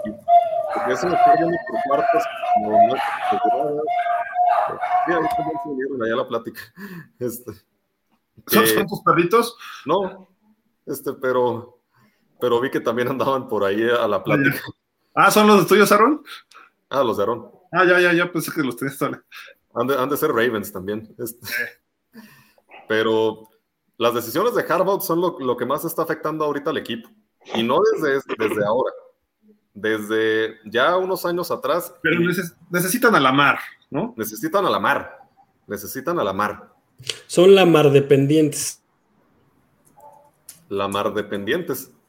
Oigan, yo, aunque yo hasta podría decir que son más dependientes, fíjate, antes de Lamar Jackson, de Justin Tucker.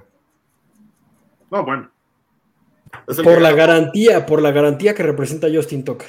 Por la Porque hoy en día no hay ningún pateador que tenga esa garantía. Pero ya eh, en los últimos partidos falló eh, algunos goles de campo que pues para él eran prácticamente de trámite. Sí, sí, eso sí, pero el, el, el porcentaje de garantía de Tucker es del 90. Entonces. No, es, es, el mejor pateador de todos los tiempos, ¿no? Ya en estadísticas y muchas ya. cosas. Pero bueno, no puedes ganar con el pateador. Eso nada más es para sellar el partido muchas veces, ¿no? Tienes que jugar ofensivamente y producir. Lamar ha tenido algunos problemas en el juego aéreo, pero eh, también corre y eso es indispensable. Y su problema es de rodilla, igual que el año pasado, sí. si no mal recuerdo, ¿no, Alex? Sí, sí, ambos, ambos fueron de, de rodilla. Pues fíjate. Eso no se va a tener que, tarde o temprano, se va a tener que reinventar la mar y dejar de, y dejar de correr el balón que si bien tiene todavía futuro, este, tal vez a lo mejor no dudemos que, que ya no se quiere exponer más en, en los Ravens, que, que, va a ser un equipo en el cual él ya no quiere estar, siendo honestos. Quiere ir a Miami, hay que decirlo como es. ¿Te late, como es. ¿Te, ¿Te, late para Miami Lamar Jackson? E, Es un muy buen coreback, le falta pulir algunas cosas, pero creo que algún problema de Harbaugh con Lamar ha sido que no le ha puesto un coreback, digo, un, un, coach de corebacks que le pula el juego aéreo. Y por ejemplo, si se fuera a Miami, ahorita hay un genio ahí y me lo puede confirmar Dani. Cuando se fue Urban Meyer, sube Darrell Bevel como head coach interino el año pasado y de repente exponencialmente brinca Trevor Lawrence, un coreback novato. Este año Darrell Bevel le sacó lo mejor posible a Tua está sacándole jugo a un tercer equipo. Teddy, bueno, ni ha jugado, ¿no? Pero o cuando juega lo lesionan. Pero ese, ese cuate, un, un, un, coach de ese tipo le ayudaría mucho a Lamar Jackson en el juego aéreo, que tiene buen brazo, sí. tiene buenas lecturas y además tiene esa doble versatilidad. Cuando le quites que sea una amenaza por tierra nada más y que lo use como, como una opción, entonces Lamar Jackson va a ser un coreback élite y creo que está cerca de serlo. Yo creo que hay que trabajar eso nada más, pero pero ahorita si no juega contra los Bengals no le veo chance, ¿eh? este, Alex. No, más no, bien que... Lamar Jackson no van perdón. a tener chance. Ah, perdón, Anton, ¿qué? No, dale, dale, dale, perdón. Que, no, reafirmando lo que decía Gil, que si no juega Lamar Jackson contra los Bengals, adiós Ravens. Es, es muy, muy complicado que, que ganen sin, sin, Jackson. Incluso sería la campanada, yo aseguro, antes que el Super Bowl. Sí, si gana Ravens. Si gana Ravens. Sin, sin Lamar Jackson. Correcto. Oigan, pues la semana pasada nos están comprometiendo por ahí algunos de nuestros amigos que nos acompañan y pues yo dije, si Trevor Lawrence lleva a los Jaguars hasta el Super Bowl, me pongo una peluca o me dejo el cabello cuando lo que me crezca, así. Y ya se están vendiendo las pelucas ¿eh? de Trevor, mira, el chavito y el otro cuate también. ¿Quién, quién más se compromete de aquí? A ver. Mira, yo evidentemente me voy a comprar mi, mi, peluca porque la verdad es que ya me hace falta pelo y imagínate si me sale güero, pues todavía mejor, ¿no? ¿Tú le entras? ¿Quién? Para comprarte una peluca tipo Trevor. Eh, sí, yo le entro porque definitivamente no va a llegar de todas maneras. No, bueno. No, bueno. Ahora sí. De veras, de veras. O sea, siendo justo, siendo justo. No es que no, no es que no me gusten los Jaguars. Al contrario, sería una, sería algo inesperado, sería algo. A mí me gustan los equipos que no siempre, que no siempre sean los mismos. Pues para mí, a mí me gustaría que los Jaguares llegaran. Pero la verdad, están los Bills, están eh, los jefes y están los bengalíes enrachados. La verdad, lo veo muy complicado, muy complicado. Entonces. Mira la, la, la, un flashback del año pasado, lo mismo decían de los Bengals y ve dónde llegaron. Sí, no, la, no, contigo. ¿Sí? la, bueno. verdad es, o sea, sí, sí, sí se ve complicado, eh, pero por ejemplo, yo le decía hace rato a, a los demás fuera del aire que desde mi punto de vista, eh, creo que los jefes en estos momentos es un partido también relativamente ganable. Yo ahorita le tengo más miedo a enfrentarme a los Bengals o a los Bills que a los jefes, la verdad. Yo a, los jefes no los veo llegando a, es más, incluso ni a la final de conferencia. Este, yo, yo veo antes llegando al Super Bowl a, Bills o a, o a, Bengals que a los jefes. Creo que los jefes se pueden caer eh, eh, a la primera de, de cambio. Mira lo que salió aquí de FanDuel. Eh, lo publica TSN, The Sports Network, un canal, el ESPN, digamos, de Canadá.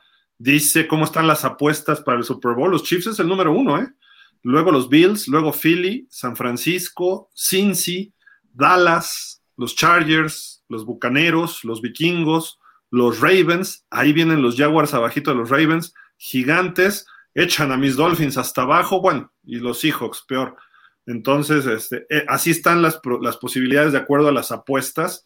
Entonces, digo, pues los Chiefs siguen como uno, Dani. Sí, siguen como uno, pero la, verdad es que, eh, digo, tampoco los veo este, tan avasalladores como otros años. Incluso eh, hay que recordar, el año pasado iban ganando, creo que por 10 puntos o 17 puntos en, no me acuerdo si fue en la final de conferencia, eh, se confiaron y los Bengals les, sacan el partido. y mucho tiene que ver, pues, justamente eh, a veces por la arrogancia, a veces por este, porque creen que son los todopoderosos y, y la realidad es que no, o sea, también son un equipo eh, vencible. Es más, vimos cómo Houston les hizo, les hizo la vida imposible, los llevó hasta, hasta, ¿cómo se llama? Overtime. Eh, ¿Con quién más? Eh, sufrieron también para ganarle a Denver. Así que yo no veo a estos Chiefs como los máximos favoritos. Digo, para mí son más favoritos los Bengals o los Bills que los Chiefs. esa jugada que hicieron contra los Raiders, ¿no? ¿Cómo le llaman? La rueda de San Miguel en el huddle. Y de repente se forman, hacen una pistol, le mandan una pichada a Patrick Mahomes, manda el pase. Se, divierten jugando y creo que saben que tienen un muy buen equipo o es burla a los rivales, no sé. ¿cómo Fue Wildcat, ¿no? ¿no? No estaba Patrick Mahomes, se la mandaron al receptor, ¿no? O al corredor. pero estaba tal vez como corredor Mahomes, ¿no? Ok. Sí, estaba como corredor. Pues no, no, no, no crees que fue fuera de que sí, a ver, es un rival divisional, no van a perder la oportunidad. ¿No crees que también ya son ensayos para postemporada, para algún, por ahí, algún, algún truquillo para esas, esas defensivas que se puede dar? Pero concuerdo con Dani, ¿eh? creo que yo veo también mejores a los Bengals y a los Bills. Que, que, también los, los Chiefs no los podemos olvidar, lo pondré como un tercer posible candidato, pero sí, sí están más difíciles los Bills y los Bengals. ¿eh? O sea, Anton, si, si Miami le gana a los Bills, después le ganan los Chiefs? Digo. Yo veo en un sí, en un supositorio, como se diría. Este, ¿Qué pasó? yo sí veo más, yo sí veo más factible que Miami le pueda ganar a Kansas que a Buffalo, sin duda. Creo que Aaron sí va con los Chiefs, ¿no? Eh, pues mira, para empezar, se dice que Mahomes va a ser el MVP, ¿no? De la temporada. Eso es lo que yo he escuchado. No sé si ustedes han escuchado otra cosa, pero a lo que ha hecho el niño maravilla, yo creo que sí se lo merece hasta ahorita. Eh, los Bills, pues es, una, es un equipo con mucha experiencia, con Super Bowls, está bien armado. Yo no sé por qué no tienen fe. Los, los, jefes, sí, los Chiefs. A mí, a mí me gustaría que los Bills llegaran por la cuestión de lo que pasó, ¿no? Con una motivación extra de Hamlin me gustaría que los Bills, si es de merecer, yo creo que los Bills son los que merecerían estar en el Super Bowl de la americana. Ok. O sea, ¿te gusta Kansas, pero te gusta, o sea, perdón, crees que Kansas, pero por merecimientos y lo que te gusta, los Bills? Sí. Alex, ¿tú qué, tú qué ves ahí en estos dos equipos? O, o Cincinnati, ¿tú conoces más a Cincinnati? Entre, entre Kansas y los Bills. No, está definitivamente, para mí, más fuerte los Bills. Y están más consistentes. Estoy completamente de acuerdo con Dani que los jefes son un equipo bastante fuerte, pero se le han visto algunas cosas durante la temporada que hacen dudar bastante. Entonces, yo pondría más una final de conferencia, pues sí, Bill Cincinnati. Y muy seguramente se la llevan los Bills. Por acá tenemos, bueno, vamos a platicar de los playoffs rápido también. Aquí está el gráfico, digamos, cómo se va dando los tres de la americana, los tres juegos. Ahorita les damos los horarios y las fechas. Eh, Kansas espera y ahí están los juegos. Miami visita a Buffalo, los Ravens visitan a Cincy, los Chargers a los Jacks. La Nacional, Filadelfia fue el número uno, espera, descansa y espera una semana. Seattle visita a San Francisco, Gigantes a Minnesota y los Cowboys a Dallas el próximo lunes. Ese juego cerrará. Y aquí están los horarios que publicó la NFL. El sábado a las tiempo del este de Estados Unidos, cuatro y media, tres, tres y media tiempo de la Ciudad de México. Eh, Seattle visitando a San Francisco, que si bien San Francisco es amplio favorito, creo yo que Seattle es uno de esos equipos que se le complica bastante. Luego a las siete y cuarto el partido que Dani está esperando y yo también con mi Super Herbert. Eh, siete y cuarto los Chargers visitan a los Jaguars. El domingo, la triple jornada habitual, a las 12 del día, Miami visita a los Bills. Luego a las 3.40, ahí sí se recorre un poquito más el horario, Gigantes a Minnesota. Y a las 7 y cuarto de la noche, los Ravens ante Cincinnati. Y el lunes, a las 7 y cuarto de la noche, los Cowboys estarán visitando a los Bucks de Tom Brady. Así es como se va a dar la siguiente eh, semana. Bueno, el Super Wild Card, como le llaman. Ya no saben ni cómo vender esto y en fin, pero son los comodines y pues están muy interesantes. Ya platicaremos en la semana, iremos analizando cada duelo, pero pues eh, hablando de Cincinnati, yo personalmente creo que Cincinnati trae más momentum, trae más equipo. De, hecho, estaba dominando a los Bills ¿eh? cuando viene el problemita este de Hamlin, o problemota, mejor dicho. Eh, lo estaban moviendo sin problema la defensiva, aunque respondió con un gol de campo Josh Allen yo creo que de haber seguido ese tenor el partido, los Bengals hubieran ganado ese duelo, ¿eh? No sé, a mi punto de vista, pero a lo mejor me equivoco, ¿no? Los Bills tienen capacidad de regresar, sin duda, con Josh Allen, pero eh, corre mejor el Cincinnati. Eh, los, los Chiefs, es Mahomes. Si puedes, digo, no está fácil, por algo es el MVP o va a ser el MVP, pero si puedes controlar a Mahomes, les ganas no, no tienen otras cosas, ¿no? Y Mahomes con Kelsey es lo principal, aunque tiene otros receptores, pero ya no está Tyreek con ellos. Y correr el balón, pues Isaiah Pacheco lo hace, pero tampoco es de miedo, ¿no? O sea, es un jugador explosivo, sí, pero creo yo que no son los Chiefs que hemos visto en años anteriores. No sé si estoy de, si alguien ve lo mismo que yo. Sí, nada más sumaría también, Gil, el momentum que van a traer los Bills con lo, con lo también que sucedió, que también es una motivación personal como equipo, el llegar lejos, ¿no? Pero pues luego es más presión también, ¿no? Sí, también, estoy de acuerdo. es, ambas. Ambas, sí. Pero pues ahí está más o menos lo que estábamos platicando. Eh, oigan, pues, algo más de los Chiefs, Bills, no sé. ¿No? Ok. Eh, pues los Raiders jugaron contra, bueno, antes de los Raiders, el domingo negro, porque ni siquiera llegó al lunes, eh, le pegó primero a Lobby Smith, el coach de los Tejanos de Houston, que desde que lo contrataron el año pasado había algunos problemas, que si Brian Flores, que si no, que lo de Deshaun Watson. El año pasado hubo ahí un desbarajuste en Houston muy fuerte y como que dijeron, bueno, pues contratamos al que estaba ya como coordinador defensivo o asistente de head coach y contratan a Lobby Smith. Y se queda Lobby Smith al frente. Eh, los Texans, para mi gusto, cerraron muy fuerte la temporada, jugando muy bien, le dieron batalla a los equipos buenos, le complicaron a muchos y no sé si por el hecho de que le ganaron a Indianapolis y perdieron el primer pick, a lo mejor se fue el dueño y dijo, yo quería el primer pick y ahora lo corremos, ¿no? A Lobby Smith.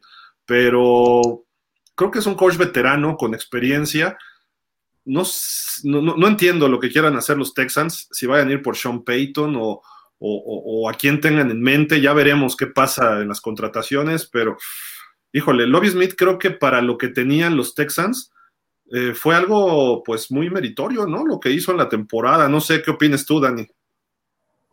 Pues la verdad es que eh, sí logró sacar eh, algunos partidos, pero en realidad creo que la cara que estaban mostrando los tejanos, independientemente de, que al menos por resultados fue muy mala, las impresiones, como dices, ¿no? Son, me parece que eran satisfactorias porque en general eh, no los avasallaron eh, en la temporada, cosa que sí sucedía el año pasado y creo que eh, si le daban continuidad a lo que estaba haciendo Lobby Smith, había la posibilidad de que pues el próximo año este, tuvieran un, cambio sustancial. Ahora, pues habrá que empezar a planear la, temporada eh, con partiendo de que tienes el segundo pick, no el primero. Eh, es cierto que tal vez tengas la posibilidad de ir por el primer coreback, porque difícilmente Chicago va a ir por Bryce Young o por CJ Stroud, pero, pero aún así creo que eh, pudo haber sido ese el detonante para que Lobby Smith eh, saliera, ¿no? El hecho de que pues no, no terminara con el primer pick. Davis Mills jugó bien, ¿no? Las últimas semanas. Pudiera ser que ya tengan a su coreback, ¿no? o sea, sí jugó bien, pero la verdad, si tienes la posibilidad de llevarte a CJ Stroud o a Bryce Young, sí creo que mejor toma esa chance y, dale las gracias a Davis Mills. Antonio, ¿vas a decir algo? Sí, que, yo creo que el, para no desviarnos un poquito de la pregunta que hiciste, creo que el problema de los Texans sigue siendo el gerente.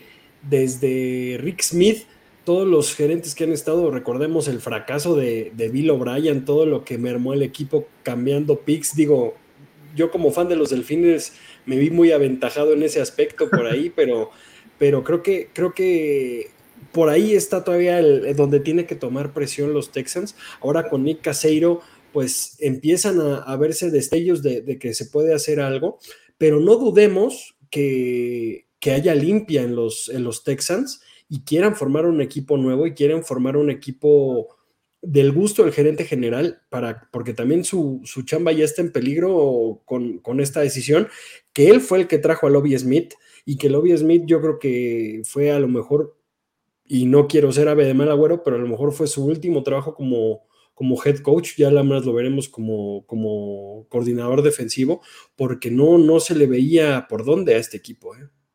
Y no está tan joven, ¿no? Lobby Smith. Creo que ya sacó lo que tenía que sacar o dar lo que tenía que dar. ¿Alex? Sí, correcto. Ah, es que se, se me había cortado la, Ah, es que, como Antón siempre parece niño de primaria, alza la mano. Es muy educado, es muy respetuoso, porque dice, quiero, quiero hablar. En Así somos los delfines, Gil. Todos nos interrumpimos. Entonces. Levanta la aleta, ¿verdad? El, la aleta de delfín. Por eso sos fins up. Con un brinco ahí para que, para que se vea qué quieren decir. Ahora sí, todo el mundo buleándonos, ¿no? O sea, ¿qué, onda? Está, es envidia no, mira, yo, desde el 2016 no pasábamos a postemporada. Yo ayer me puse, aunque no lo creas, bueno, no literalmente, pero yo ayer me puse el jersey de los Delfines porque quería que dejaran fuera a los Steelers. Ah, entonces, entonces me no, es porque seas solidario con nosotros, sino es por tu odio a Pittsburgh. Pero, pero estaba de su lado. Ah, no, bueno, estaba de su lado. creo, creo que fue el que más disfruté ese juego, más que cualquier otro. Oigan, eh, pues digo, ya ahí está lo de Houston. Eh, Aarón, tuviste la fortuna de estar eh, en Las Vegas este fin de semana. vimos un fenómeno en el partido que fue escandaloso, ¿no? Ahí en el Allegiant Stadium se veía la pantalla, este, todas las playeras rojas, jerseys rojos, y obviamente Mark Davis, el dueño de los Raiders, está molesto porque dice, ¿cómo es posible que vengan a nuestro estadio San Francisco, en su momento Miami, eh, ahorita Kansas, y, sean locales y nosotros no podemos llenar el estadio? No sé si te diste cuenta de todo eso o, nada más era la impresión de televisión, no, sé, platícanos tú, tú qué viste por allá. No, no, no, eh, efectivamente sí estaba pintado de rojo ahí, de hecho afuera se veía más jerseys rojas que, que negras. Eh, pero pues eso, eso indica algo, ¿no? El equipo pues está, cerró muy mal. Raiders, pésimo. La afición pues, pues a lo mejor en cierta forma tiene razón eh, o es una forma de, de expresarse, ¿no? De, de que cambie, ¿no? La situación ahí de lo que está pasando con los Raiders. Se escucha por ahí, no sé si sea verdad, pero se escucha el rumor de que Tom Brady sale de, Bucaneros y se puede ir a los Raiders, ¿no? Ah, pues ahí está, mira. Entonces, eh, pues está Josh McDaniels ahí, buena relación con, con, Tom Brady. Puede ser que cierre Tom Brady ahí con, con, con los Raiders. ¿Qué le daría a eso? Pues un plus sí es cierto, no está en sus mejores épocas Tom Brady, pero sigue siendo un viejo lobo y le daría pues mucha popularidad al, equipo, ¿no? La verdad que sí, me sorprendió mucho el estadio. Yo ya había ido allá a ver el estadio cuando estaba casi, casi por terminarse. Pero es increíble ver un estadio de esa magnitud, la verdad, en medio del desierto. Híjole, qué, qué chulada, ¿eh? muy, muy bonito el, estadio. Eh, Antón, ¿ibas a decir algo de los Raiders? Sí, correcto.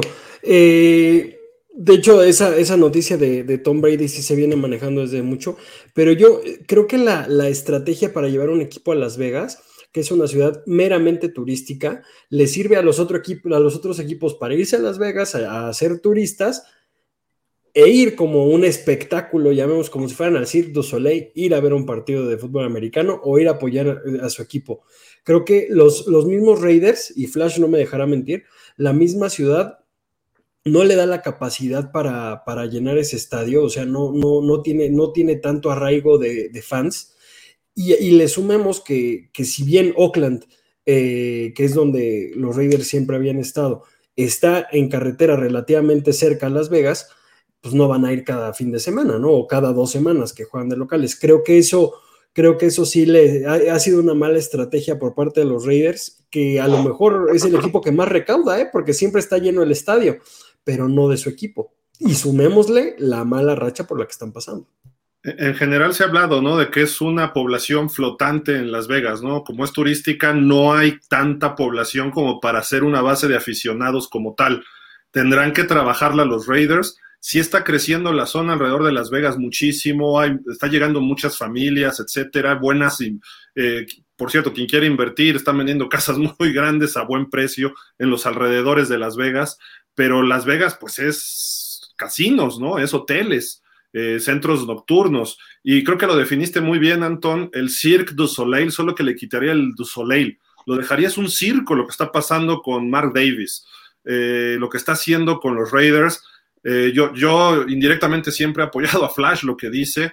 Josh McDaniels se tiene que ir, porque si no, la poca afición que tienen, este anuncio es pagado por la afición, está en la calle, en las calles de ahí de Las Vegas. O sea, la afición ya no lo quiere. No puede ser que dejes ir cinco partidos con ventaja de más de 10 puntos y que termines perdiéndolos. Y ante un equipo como Arizona, que ya corrieron a su coach. Eh, si lo haces con Kansas, dices, bueno, Kansas es un buen equipo, o Buffalo, San Francisco, pero no con equipos que están por debajo de ti. Cuando tienes a Derek Carr, que no es el mejor coreback de la NFL, no, pero está, está en el top 16, o sea, es de la mitad buena. Eh, tienes a Davante Adams, lo que hiciste para traer a Davante Adams, el mejor receptor de la NFL, que él respondió con una muy buena temporada, pero ah, no sé, tienes a Max Crosby, trajiste a Chandler Jones, tienes al mejor corredor de la liga en Josh Jacobs. Eh, ¿Qué más le podemos agregar? Este, Hunter Renfro, Darren Waller. O sea, tienes un equipo armado para que metan puntos con los ojos cerrados. Y no le está funcionando a los Raiders. Y la afición llena el estadio con otros colores, o sea, los visitantes. Creo que ahí hay un problema muy serio en Las Vegas para los malosos. Y siendo realistas, los fans de los Raiders, Oakland es una ciudad y es condados, el Alameda County, pues más de gente trabajadora, más hispanos, más latinos. No es precisamente San Francisco, donde es de los eh, mercados más grandes de, de, todos Estados Unidos. Y eso que están enfrentito, ¿no? Te cruzas un puente y ahí están. pero es una zona más trabajadora. ¿Y tú crees que los fans van a poder viajar cuatro o cinco horas cada domingo para ir a ver a sus Raiders? No va a ser así, a lo mejor van a dos, tres juegos al año, pero no a los ocho o nueve, ¿no? Pero curiosamente, los fans de Las Vegas son los, los menos fans de los Raiders. Me, voy a explicar en lo que dije. O sea, los que más opinan de los Raiders y los que más les duelen las victorias, las derrotas, y, son los de Oakland. Oakland se caracteriza solamente por dos cosas: los Raiders y por los raperos estos de NWA, que de ahí salió Dr. Dre, Ice Cube y todo esto. Es por lo que se caracteriza. ¿Qué hablas, Antón? ¿Qué es eso, por Dios? son unos raperos. No, bueno, pues quién ¿Con P o con T? No, con P. Con P, con P, con, con P, de Pedro. Ah, bueno. Eh, eh, el, jugador este mexicano de básquet que está en los Lakers ahorita, que jugó en los Warriors. ¿Juan Toscano? Juan Toscano. Él creció ahí en, ese, en, ese, en esa ciudad. Y por ahí estuve leyendo una historia de él el año pasado, cuando yo estaba con los Warriors. Pues es hasta muy peligroso Oakland y esa zona eh, a él creo que le mataron a un tío. O sea, sí, las bandas, o sea, no es, no es un lugar muy tranquilo para estar. Alguna vez fui a cubrir a los Raiders un juego contra Kansas y yo traía una camisa roja, pero de esas como de cuadritos, haz de cuenta. Y, pero me estaba quedando en San Francisco. Y lo primero que me dijo el del lobby, me dijo, oiga, usted me dijo que era periodista y que iba a ir al partido, ¿no? Me dijo, sí, cámbiese su playerita porque no sabe cómo le va a ir en el metro que pasa por debajo de la bahía, la gente lo va a tratar mal y dice, si jugaran contra Filadelfia, que es verde, no pasa nada, pero si se pone rojo usted ahorita, sí le van a decir algo. Y le dije, sí, tengo que ir a recoger la acreditación. Me dijo, van a creer que es un fan. Me dijo, y si se sube al metro, le puede pasar cosas. Así me dijo. ¿Por qué? Porque la gente se pone brava, brava con ese en ese sentido. No es como la gente de San Francisco que pues puedes ir de verdes y juega Green Bay y no te dicen nada. Pero de los Raiders era difícil. Entonces, y, eso es lo que nos gusta de los Raiders, ¿no? Que sean así. O sea, sí. Pero creo que una vez más, también, eh, si, estamos hablando de que la, ciudad de Las Vegas se, se caracteriza por los shows, Creo que su estrategia de mediante McDaniels traer a Tom Brady, a lo mejor lo, va a sonar bien feo lo que voy a decir, pero lo quieren como un show, o sea, como algo, algo para, para, que, para traer turistas a ver a los Raiders. Y económicamente les va a salir muy bien, pero, pero como equipo, como el que se vista de negro en la Legend Stadium, pues no, no les va a salir. Nada más un dato cultural para que, para de lo que, de lo que estaba hablando Gil, Doctor Dre es el que estuvo en el Super Bowl pasado, en el medio tiempo. Él salió de Oakland. Ah, es que ahí le apagué, perdón. Sí. este, no, no, es cierto. Sí, me dio escuchado quién es, ¿no? Pero, oigan, este, pero digo, ahí está la, situación. Tú lo viste ahí en primera fila, este, Aarón. El año pasado tuvimos cobertura del draft. Como que sí se presta del draft y del Pro Bowl. Y pues como que no es así tampoco. O sea, no, no, encaja. el draft llegó gente de todo Estados Unidos pero así nos contaba Carlos que llegaron la gente y de repente se fueron todos, ¿no? Para ese evento, como si fuera un congreso o algo, ¿no? Y tan tan. Entonces, no hay afición real ahí tampoco. Y de los que menos veías eran de los Raiders. Yo estuve también ahí y, lo curioso es que cerraron la strip de, en los hoteles más importantes, que son el Velayo y el Caesars Palace, cerraron ahí la, calle principal de Las Vegas para que pudieras ir caminando a donde, a donde fue el draft. Las fuentes y esto. Es, exactamente, lo cerraron, por ahí pasaban los jugadores y hacían todo el recorrido hacia donde estaba, digamos, el podium de, como, conforme los iban presentando, pero ya de repente veías más gente dentro de los hoteles, turisteando dentro de los hoteles, que en la misma zona de draft, de que, de que sí, se vació completamente. Ojalá y funcione, ¿no, Dani? Pues sí, ojalá y funcione, porque aparte, o sea, eh, es curioso que los Raiders no hayan podido eh, o no estén pudiendo eh, tener una, una, base sólida de afición, sobre todo cuando eh, un deporte que es de, tanta, de tanto arraigo en Estados Unidos eh, como el fútbol americano, este, creo que por el espectáculo, por lo que representa económicamente, una ciudad como Las Vegas le viene bien.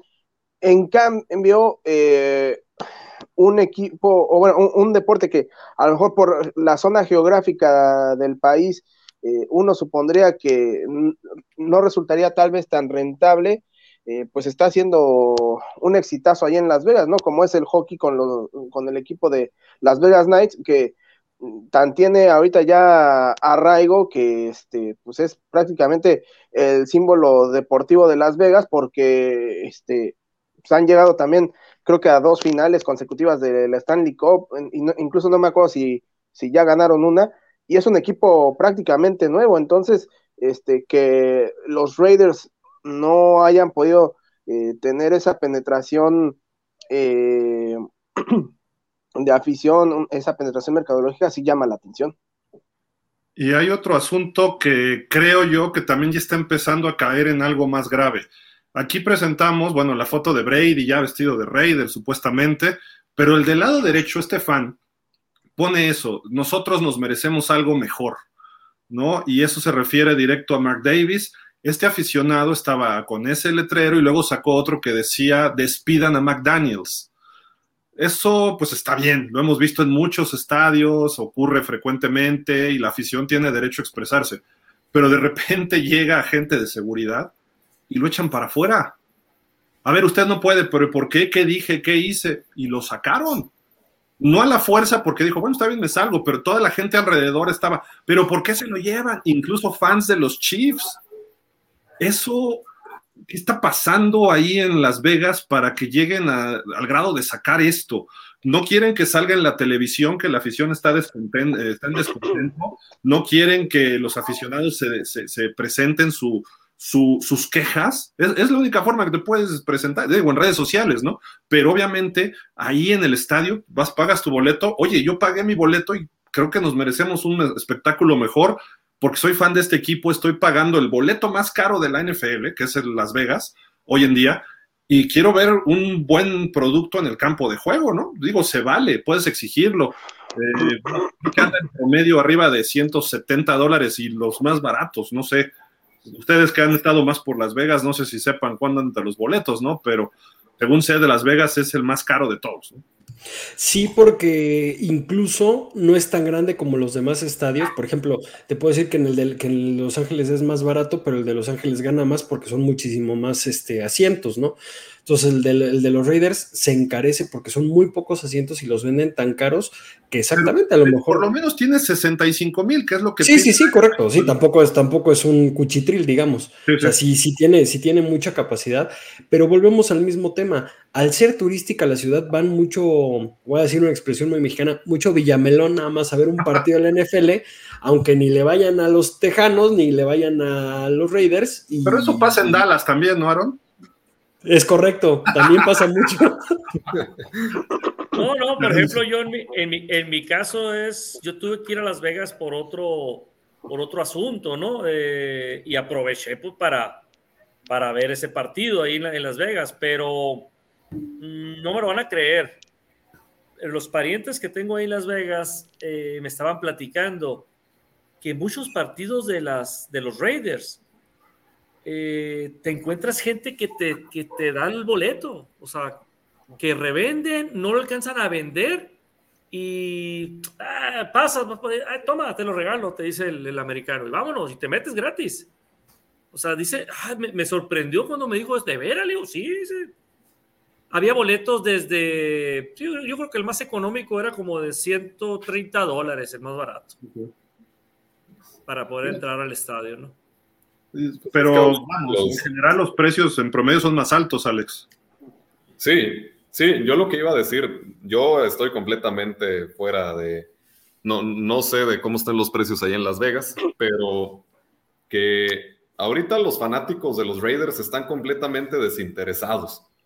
O sea, tanto de ver y en vivo, como ya lo pusiste ahorita en el cartel, piden cosas mejores, están completamente desinteresados ahorita los fanáticos de los Raiders y eh, complementándolo o reafirmando más bien lo que dijo Anton, pues la, afición de los Raiders es de Oakland, no es de Las Vegas. Ah. Y, los Raiders siempre serán de Oakland a fin de cuentas. Al menos su afición será siempre de Oakland. Y, sabes qué, no sé si se han fijado, cuando juegan los Raiders contra los Chargers en su nuevo estadio, dejaron una muy buena base de aficionados en Los Ángeles también. y los Chargers que también están teniendo problemas en generar su base de aficionados ahí mismo. Eh, les pasó lo mismo que a los Raiders, ¿eh? solo que ellos la dejaron en San Diego. Eh, los Raiders juegan en casa prácticamente y nos, los ha nos, eso nos lo ha comentado Diego Sotres en varias ocasiones, ¿no? También que Denver y hay más gente de Denver. Pittsburgh, eh, bueno, en el estadio ese que jugaban, en ese sí cuchitril del fútbol, este, no sé cómo se llamaba, este, Dani, ¿tú te acuerdas? El Jack, Murphy, ¿no?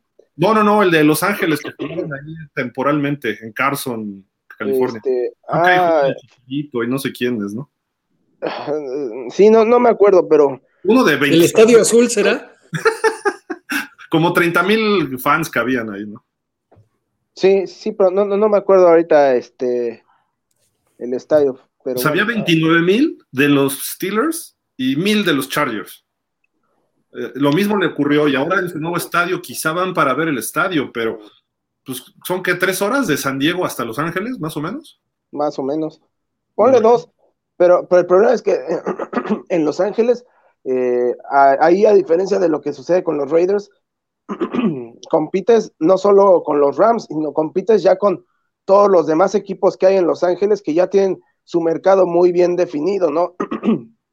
compites contra los Lakers, compites este, contra, incluso hasta contra eh, los Kings de Los Ángeles, los, eh, Dodgers, los, Dodgers, ni se diga, o sea, eh, realmente, ¿no?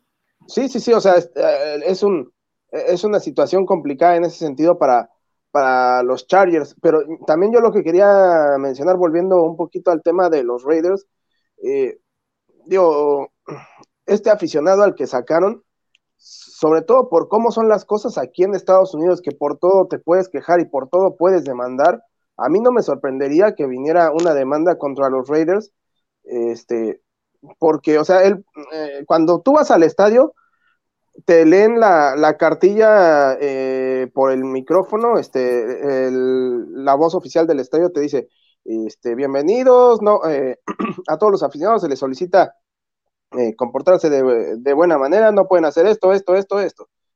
Pero en ningún momento te dicen que no puedas este, mostrar una, un cartel en el que digas que estás disconforme, o sea, mientras no caigas en un insulto, en una grosería, en un acto racista, no estás haciendo nada malo. Entonces, en este caso, lo único que hizo este señor fue mostrar su inconformidad.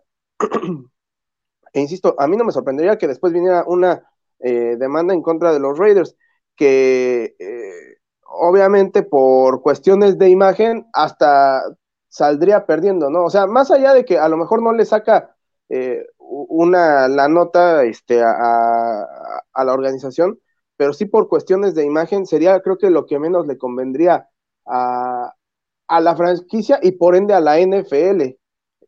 Sí, ¿no? Entonces, cosas de los fans que deberían enviar ahí, digo, las, las franquicias con los fans, mejor dicho. Y si no fuera permitido que los quiten desde la entrada y se libran de problemas, claro. pero, como, pero como lo dejan, pues cada quien todo. Regresando un poco al tema de los, de los Raiders, eh, yo viví la transición de la campaña mediática que se hizo dentro de Las Vegas para atraer a, los Raiders, ¿no? Que veías en todos los restaurantes mantas que decían bienvenidos a los fans de los Raiders, bienvenidos, bla, bla, bla. Creo que ha sido un muy mal negocio para, para los Raiders porque sí han perdido una cantidad de fans exorbitante, ¿no? Sí, totalmente. Y además, bueno, aquí hay una comparación y con lo que ha ocurrido en el campo de juego peor Vean, el año pasado, eh, como interino, Rich, Rich 7-5, 7 ganados, 5 perdidos, y los lleva a playoff y casi le ganan a Cincinnati, o bueno, por lo menos hubieran empatado, creo. Y en esta temporada 6-11, George McDaniels, un coach que, uno, falló en Denver, con un equipo, eh, tampoco era el mejor equipo en talento, pero luego lo contratan para, o, ya, ya estaban apalabrados para firmar contrato con los Colts, con conferencia de prensa y todo y los deja, este, pues les da un plantón de aquellos, ¿no? El día de la conferencia ni siquiera llega y nada más le avisa al dueño, ¿sabes qué? No, me voy a quedar en los Pats. ¿Qué están haciendo los Raiders firmando a alguien así? Digo, creo que la gente cambia y puede haber madurado, ¿no? Pero los Raiders no necesitaban un coach de ese perfil, pero esa es mi apreciación. Eh, lo, estaban haciendo bien con Jack del Río, eh, lo corren por John Gruden, que dices, bueno, ok, es un rey, es Chucky, es el rey de Raider, ok, y luego le salen sus trapitos al sol y lo botan, o se va solito antes de que lo voten. Pero ¿por qué no le dieron más oportunidad a Bisaccia? ¿O por qué no buscas a un coach como Dan Campbell? O como un coach como Mike Bravel, que son coaches jóvenes, centrones, que le van a cambiar la mentalidad a los Raiders y van a revivir los viejos Raiders. ¿No? Eh, no necesario, y, ya pones un coordinador que juegue bonito, pero no un coordinador que hace un sistema bonito, lo pones de head coach cuando no tiene ese carácter de Raider. Te perdió la esencia de los Raiders, aunque estén en Las Vegas. Ya olvídate de los fans y eso. Si tú presentas el producto de Raiders como lo formó o lo forjó durante muchos años Al Davis, la gente iba a ir. Ahora sí que como dice la película del campo de los sueños, si lo construyes, ellos van a venir, pero tienes que construir sobre lo que tienes. Es como Miami, se ha perdido esa esencia con el dueño Stephen Ross. Entonces los fans de Miami se han empezado a desperdigar. Los que estamos somos los chavorrucos o más, o más rucos que chavos. ¿Por qué? Porque se perdió la esencia. Puedes ganar o perder, pero tienes que tener la esencia de tu equipo. Y eso lo ha mantenido Pittsburgh y por eso Tomlin cayó y cuadró en esa cultura. Eh, en Dallas también se ha perdido con varios coaches, pero la trata de mantener Jerry Jones. Y, estoy hablando de estos equipos que son tradicionales. Green Bay, obviamente su estructura ahorita se está perdiendo con todo lo que pasó con Aaron Rodgers, ¿no? Y, ayer, ¿cómo se fue Aaron Rodgers? Bueno, o sea, creo que lo que vimos anoche fue algo triste, por, pero pues creo que Dani lo viene vaticinando desde que firmó el contrato, ¿no? Pues sí, porque, vaya, no puedes ponerte a exigir las perlas, bueno, o sea, bueno, sí puedes, pero ya que te las dieron, no puedes... ¿Eh? ¿Las perlas? Sí, claro, claro, claro. Ah, Estamos hablando de las perlas. Sí, sí, sí, por eso, nada más era para aclarar. Ah, perfecto. Este, sí, o sea, ya, ya que te cumplieron todos tus caprichos en cuanto a cuestiones de dinero, eh, pues también ya ponerse a eh, armarte el equipo con las piezas que tenías, pues está mucho más complicado porque las piezas que tenías a tu alrededor no salían baratas.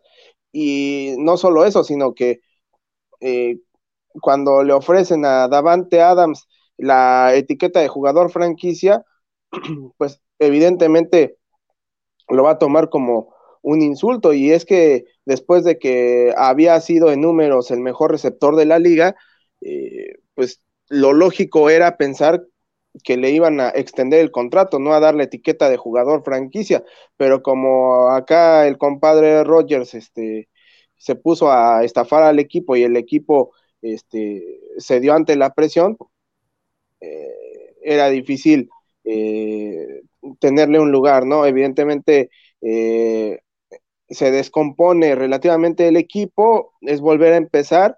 Y sí, eh, Christian Watson salió buen receptor, pero empezó a funcionar a partir de la semana 9. Eh, eh, iba a ser un, proceso pues largo, ¿no? El que iba a tener que vivir Green Bay en esta nueva etapa, le costó y pues ahí están los resultados. Entonces, creo que en el pecado llevó la penitencia el equipo de Green Bay al complacer en todo a Aaron Rodgers. Este, y ahora lo más probable es que se tenga que ir y ya dejó al equipo pues embarcado en una situación de tope salarial eh, bastante complicada de cara al, próximo año. Oye, Aaron, hay, en la NFL dice que no hay monopolios, que no hay multipropiedad, pero Rodgers es dueño de tres equipos. De Green Bay, porque hace lo que se le da la gana a Chicago porque los trae de hijos y además a los Cowboys, ¿no? Tiene es dueño de tres equipos. Sí, la verdad que sí. es es el papá de, nuestros Cowboys, ahí el, el tocayo, Aaron Rodgers. Ah, pues es eh, tu tocayo, cierto. Pero sí, yo pienso que yo sí le daba la bienvenida, no le hace que, que siempre nos gane, pero yo creo que sí lo, sí, ojalá se saliera de Green Bay y ojalá que se, que sacáramos a Dak Prescott y se viniera con nosotros Aaron Rodgers. Yo creo que Aaron Rodgers buscaría un equipo que ya esté armado, ya no tiene tiempo como para que esté en reconstrucción un equipo y yo creo que eso sería lo que va a propiciar la salida de Aaron Rodgers, ¿no? De que Green Bay con la salida de Bante Adams, con, con, con, con está, en reconstrucción otra vez, pues eh, se puede decir eh, Green Bay, entonces Aaron Rodgers no va a querer, se va a querer un equipo que ya esté para armado nomás para llegar y hacerlo campeón, ¿no? En este caso, pues yo creo que los Cowboys sería grandioso para nosotros, ¿no? Recibirlo. Pero a ver también quién se atreve a pagarle lo que gana, ¿eh? Nosotros, si le pagamos 40 millones a Dak Prescott, le podemos pagar otros 10 a Aaron Rodgers. Eso sí. Aunque yo no creo que Rodgers sea un coreback que funcione fuera de Green Bay, ¿eh?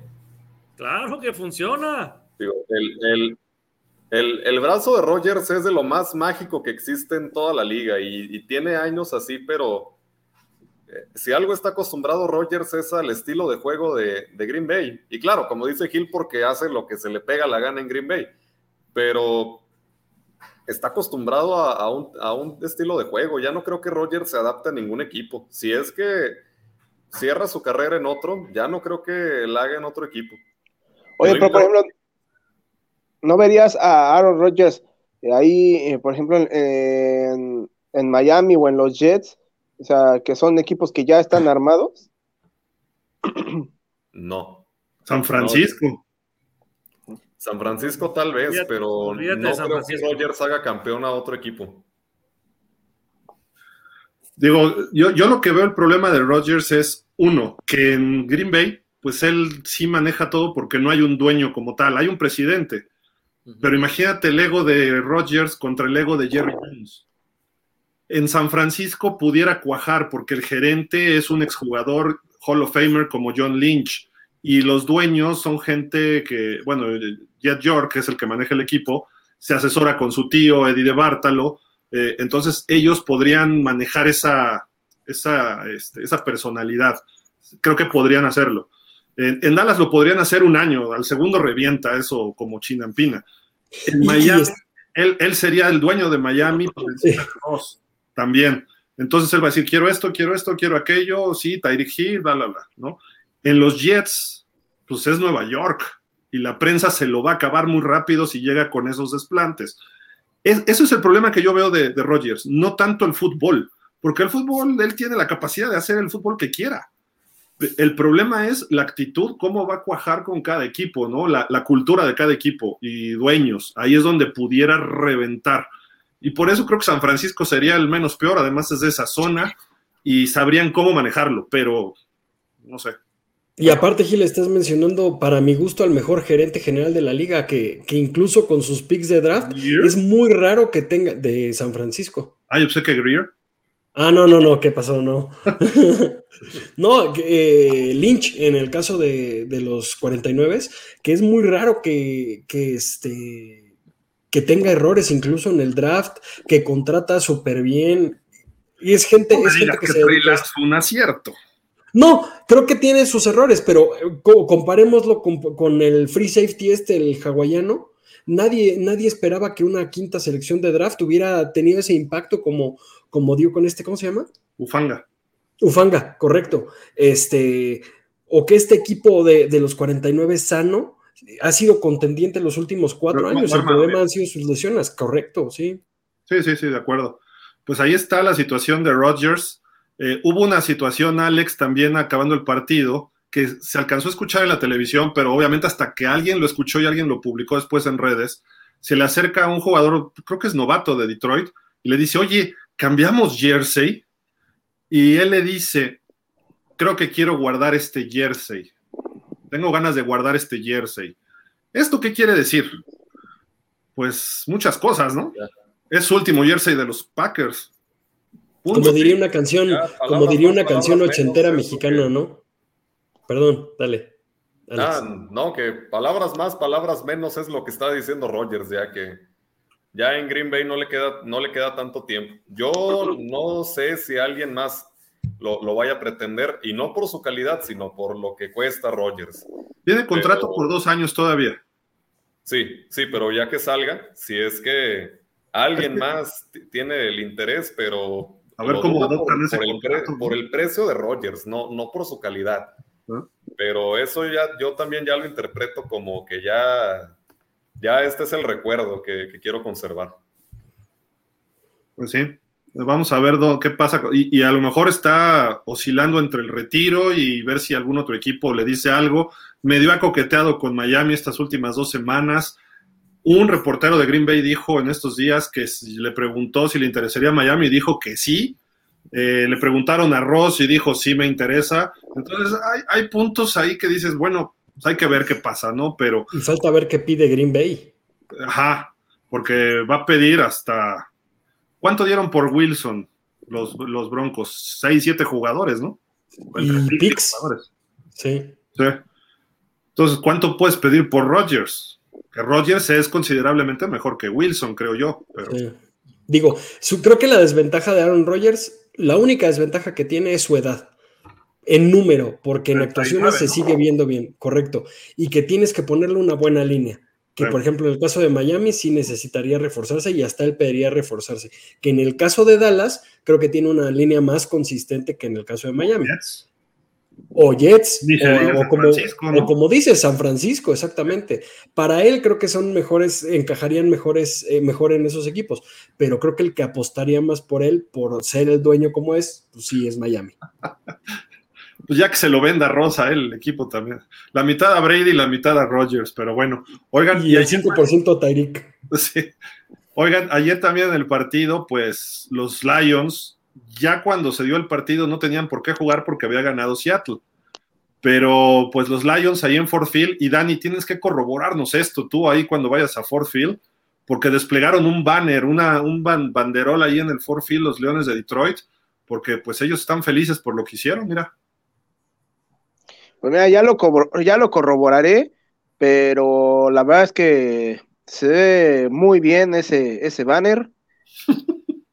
este, porque la verdad es que, siendo sinceros, eh, merecían más la posibilidad de, este, de pasar a los playoffs los, los Leones, que bueno, ya no podían porque había ganado Seattle.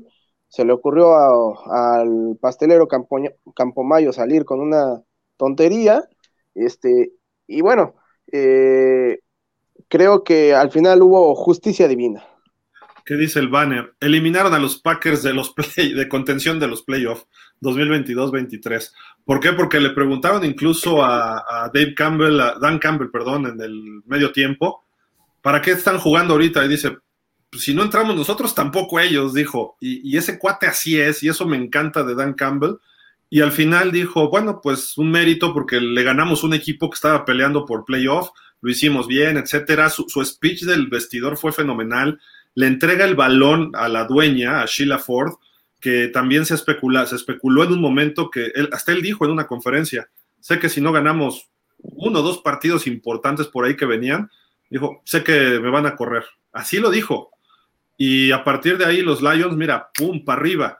Y no les alcanzó, pero este equipo el año que entra y tienen picks altos otra vez y pueden moverse bien, es un grupo joven. Así de que Jacksonville, Detroit, eh, Chicago, agárrense con Chicago, ¿eh? Tiene el primer pick, tiene dinero y no solo el primer pick, sino tiene como seis picks en las tres primeras rondas, así que se va a surtir de talento y como 110 millones de dólares disponibles para el tope salarial. Eh, esa división norte de la nacional le convendría más a Rogers salir, ¿eh? Y decir, me voy a Miami, me voy a San Francisco, me voy a otro lado, porque ahí se va a complicar. Minnesota ya lo vimos, eh, Chicago se va a reforzar y Detroit va para arriba. Aunque tengan a Goff, porque mucha gente critica a Goff, aunque tengan a Goff, por ahí va a estar medio, medio complicado. Y justamente aquí está cómo se configura el draft, el orden del draft para este año. El primer pick Chicago, que se lo gana, bueno, más bien lo dejó ir Texans por ese triunfo sobre Indianapolis. En el tercero está Arizona, cuarto Indianapolis, en el quinto Seattle, un pick por lo de Russell Wilson. En el sexto, Detroit de los Rams, todavía por ese trade de Stafford y, Goff. Séptimo, los Raiders. Octavo, Atlanta. Noveno, Carolina. Décimo, Philly. Filadelfia puede ser campeón y tener ese pick décimo por, el, por trades con Nuevo Orleans. ¿eh? Luego en 11 los Titans, en 12 los Texans por lo de Deshaun Watson con Cleveland, en 13 los Jets, 14 los Pats, 15 Green Bay, 16 los Commanders, Pittsburgh 17 y Detroit. Detroit no está tan alto. Ah, sí, tiene dos, el 18, tiene el 6 y el 18. y Chicago tiene el 1 y por ahí tiene algunos otros picks, creo que con, si no me recuerdo, creo que fue Filadelfia, ¿no? Es el otro que tiene por allá. Y, fuera de lo que decías, Gil, también representa que los Texans, al, dejar de ir, digamos, ese, ese partido ganado, este, dejan ir el escoger al coreback, van a escoger al, van a escoger al segundo coreback, porque el primer coreback, yo estoy seguro que los osos lo van a cambiar por una fuerte suma de picks, porque los osos no necesitan un coreback. Los osos lo que necesitan es línea, eh, linebackers, porque cambiaron a Raccoon Smith. Entonces, creo que los osos, ese, ese primer pick, sí, les va, lo van a vender muy caro y va a ver quién se los pague. ¿eh? De acuerdo. Pues eso viene del draft y pues creo que ya estamos terminando. Sí, nada más decirles que, bueno, Está el presidente de Estados Unidos en México, vino para una cumbre, lo recibieron con bombo y platillo en, el, en la central autobusera, digo, de, aviones allá, el AIFA, y pues lo recibieron, se subió la bestia y se subieron con todos otros y ahí siguieron, etcétera, pero llegó su esposa y su esposa ha hecho muchas cosas eh, con comunidad, con niños, Jill Biden, la, señora Jill Biden, la primera dama de Estados Unidos, y hoy estuvo con gente de la NFL México, en un evento de Tochito y donde estuvo esta chica Diana Flores. Ahí vemos a la primera dama de Estados Unidos con un traje que no está pixeleado, así es su traje, como de cuadritos, medio raro. Y, este, y está ahí la chica esta de rojo, me parece que es Diana Flores. En la foto de la derecha vemos al fondo al director de la NFL México, Arturo Olivé, y estaban ahí conviviendo con niños, etcétera. Pues esta integración es, es interesante, ¿no? Quiere decir que Estados Unidos está volteando a ver a México y está volteando a ver el flag, el flag puede, vamos a ver el Pro Bowl, que no va a haber un partido como tal, sino va a haber un tochito tocado ahí entre la americana y la nacional. Eh, la NFL está apostando fuerte para que se convierta en un deporte olímpico junto con la Federación Internacional. La idea es que para los Juegos Olímpicos del 28 en Los Ángeles, ahí sea ya un deporte por lo menos de exhibición. Entonces va por buen camino esto. Y cuando ya ves hasta los políticos involucrados, pues está bien. Y México tiene oportunidad de crecer en esta área.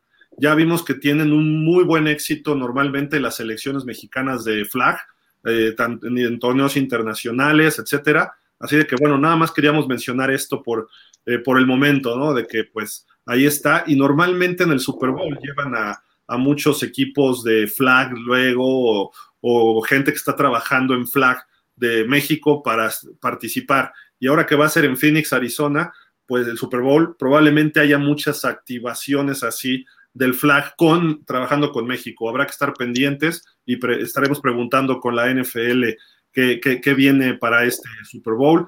Y pues les informamos que vamos a estar cubriendo toda la semana Bowl desde allá. Vamos a tener dos enviados que ustedes pueden ver por aquí abajo, al buen Aarón y al buen Dani. Van a estar por allá toda la semana eh, haciendo la cobertura del Super Bowl. Así de que estén pendientes porque todo lo que vamos a cubrir este, este año del Super Bowl eh, con el sello típico de de los dos minutos, eh, las, conferencias de prensa del campeón de la americana, los Miami Dolphins, y el campeón de la conferencia nacional, los San Francisco 49ers. Ahí van a estar cubriendo, obviamente, Aaron y Daniel, y pues ahí estaremos con ustedes eh, haciendo programas prácticamente toda la semana desde México y obviamente ellos allá con enlaces videos, cobertura en nuestro sitio web, también no se lo pierdan. Eh, vamos a subir cosas a las redes sociales para que estén muy, muy pendientes.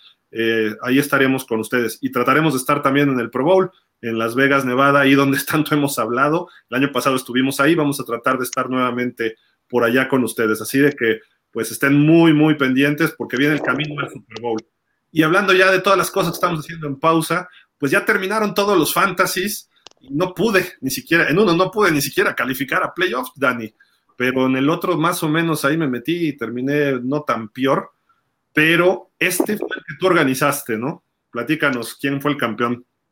Ah, mira, el campeón pues termina siendo eh, Bok 10, que es un conocido de, de un amigo mío. Y pues bueno, ahí también a mí me fue para el perro, pero pues ya, ¿qué se le va a hacer, Gil? Ahí quedé en eh, quinto, ¿eh? No me puedes decir que no estuve tan mal. Sí, no, no, no estuviste tan mal. Este, a mí me fue, me fue bastante mal y pues ni modo, ya será el próximo, el próximo año el bueno, esperemos. Felicidades a Emanuel Bokten, ¿no? Y acá está el otro grupo. el otro grupo, pues eh, se lo llevó el buen Rubén Mosqueira. Por Dios. Que bueno, es, es un vago de esto, de esto del fantasy. Oye, y en segundo Álvaro, que también siempre que llega al Super Bowl. Y en tercero el Rich. Sí, este, ahí sí le fue bien al, buen Rich. Y pues mira, este, ser Matthew Stafford tiene sus ventajas. Oye, y ahí nuestros amigos de Pat Zócalo también, de los Chargers, de Balls Nation México. Ahí quedaste tú en sexto. ¿Eres tú, Daniel, CDMX Jaguars? Sí, soy yo. Ok. Nuestro amigo Werner Cowboys y de Steeler Nation United México quedó en octavo. Ahí sí quedé. Les voy a decir que el noveno, pero creo que fue más abajo, porque el noveno es el que no aparece en la lista, pero este, creo que quedé un poco más abajo. Estaba también grupos de fans de los, eh, de los Broncos, estaba. Eh, dejan de ver quién más. Bueno, no recuerdo, pero había varios por ahí y se puso muy interesante y les puedo decir que quedé fuera y perdí muchos, pero todos eran muy apretados, eso sí, eso sí. Soy como los Leones de Detroit. Pero bueno. Oigan, pues... Eh, ¿Qué pasó? ¿Eh? Los, Leones terminaron con récord ganador, Gil. Oh, por Dios. Bueno, como, los Jets, vamos a decir ya. Ándale, como los ¿Algo más, mi estimado Aarón, para despedirnos? No, no, todo bien, darles las gracias nada más por la invitación ahí. Pues a ver, esperemos, como dices tú, Gil, estar ahí cubriendo ahí el Super Bowl toda esa semana. No sé de qué día, qué día más o menos va a ser, no sé si de lunes hasta el, hasta el Super Domingo. Ojalá se haga lo del Pro Bowl, a ver, ahí vamos a estar nosotros pendientes ahí para que la gente... De, lunes a lunes, sí, seguro. Sí, ¿no? Sí. No, pues es todo. Muchas gracias. Bueno, ay, nos falta leer comentarios. Alex, ¿ya te tienes que retirar? ¿Nos decías? Sí, es que tengo que llegar al, a radio ahorita. Ah, no, entonces no. Muchísimas gracias, Alex. Nos estamos viendo. No, y pues siempre un gusto estar con ustedes, Gil, Aarón, Dani, Anton. Siempre es un gusto y saludos a toda la, la raza de pausa de los dos minutos. Y pues se vienen cosas muy interesantes, así que a disfrutar. Perfecto, muchísimas gracias, Alex. Suerte allá en tu programa. Gracias, Estamos ahí nos vemos. Nos vemos en partidos, ¿no? Ahora que los playoffs, cuando sí, Ahí nos vemos en partidos. Ahí nos vemos en partidos. Va. Muchas gracias. Pues leemos algunos comentarios por acá. Marvin, Marvin, Ventura dice: Saludos y un abrazo desde Guatemala. ¿Cómo ven a mis Bills para el partido contra Miami? Muy pues bien. Son favoritos, ¿no? Sí, sí, salen como, como el equipo favorito. Y bueno, creo que los Dolphins van a depender eh, de que Tua esté este, disponible, ¿no? Porque eh, si Tua está disponible, creo que tienen chance este, de hacer el partido más competitivo. Pero si no, pues encomiéndense al santo que más fe le tengan. San Delfín del Océano este Atlántico, perdón. Freddy Maya nos dice, buenas tardes a todos, calificaron mis Dolphins y ahora vamos por el que se ponga enfrente, Go órale. Pues mira, yo, yo, yo comparto un poco esa, eh, esa opinión. ¿eh? Miami no tiene nada que perder. El que tiene que perder es Buffalo. Si Miami sale a jugar desinhibido, con el coreback que sea, pero su defensiva le ha costado trabajo a los Bills en la temporada. Los dos partidos se definieron por menos de uno por dos puntos y el otro por tres. Y los Bills creo que es el equipo que más se le indigestó este año. Así, sacó el último partido al final, ahí en su casa, con un gol de campo de últimos segundos. Así de que creo que Miami no tiene nada que perder y pudiera hacerle, no sé si pueda darle la sorpresa, pero obviamente en los dos jugó Tua, pero si Tua no, no libra el protocolo, obviamente se complica más para Miami, ¿no? Pero pero en fin, no tiene nada que perder, pues juegas abierto, desparpajado a veces y te la juegas. Y, que en esta nueva eh, reestructuración de Miami, desde el paso de Flores hasta McDaniel, se ha mostrado paso de mejoría, incluso ya llegando a postemporada. Y como bien lo dices, si no tienes nada que perder, y la siguiente temporada creo que ya debería ser el paso que tiene que dar Miami de, de lo que se hace esta temporada, superarlo, ¿no? Correcto. Ismael Leal dice, buenas tardes a todos, qué lástima que hayan pasado los Delfines de Miami después de un partido tan mediocre el de ayer y se quedaron fuera los Steelers que terminaron jugando mucho mejor. Y la risa de, de Aarón, ¿eh? Así que. ¿Por qué te ríes, Aarón? Que se ríe se lleva. Voy a decir, aquí me cobro, aquí me cobro todas las que dicen de mi DAC. Es que se ríe se lleva. Es que tú solo te echas porras, pues. Eso es lo que me da risa. Tú solo te. te- nadie te dice nada y tú solo te. A ver, en fin. Dice el mismo Isla- eh, Ismael, perdón. En lugar de Miami, los vaqueros que solo. Ay, mira, ahí te tocó también. Solo los va- les van a dar lástima en los playoffs. Terminaron jugando mejor los Patriotas, los Steelers y Green Bay. En playoffs puede pasar todo, señores. Todo Green puede Bay no, pasar. Eso, bueno, eso es lo bonito de este deporte. Sí. Gr- Green Bay no tanto, ¿eh? Y los Patriotas tampoco. Sí. Yo, yo vería más a Detroit, por ejemplo. ¿no? Green Bay ganó porque contra Miami, por ejemplo, por, por lo que hizo Miami mal, porque Tua entregó tres intercepciones en tres, en tres series, pero Green Bay ya había perdido ese partido. Y, y tú andaba conmocionado, ¿no? En ese juego. Eh, los otros triunfos fueron sobre equipos malitos y como que se burló Rodgers y hoy lo- lo- le dieron la vuelta a todos los leones burlándose de él, ¿eh? El corredor de los Leones hizo lo que quiso con la defensa de, de Packers. Eso sí lo vi ayer. ¿eh? Ese le, le pasó por encima. Y, y- y lo bueno es que Dan Campbell, agresivo y como dices tú, no tenía nada que perder.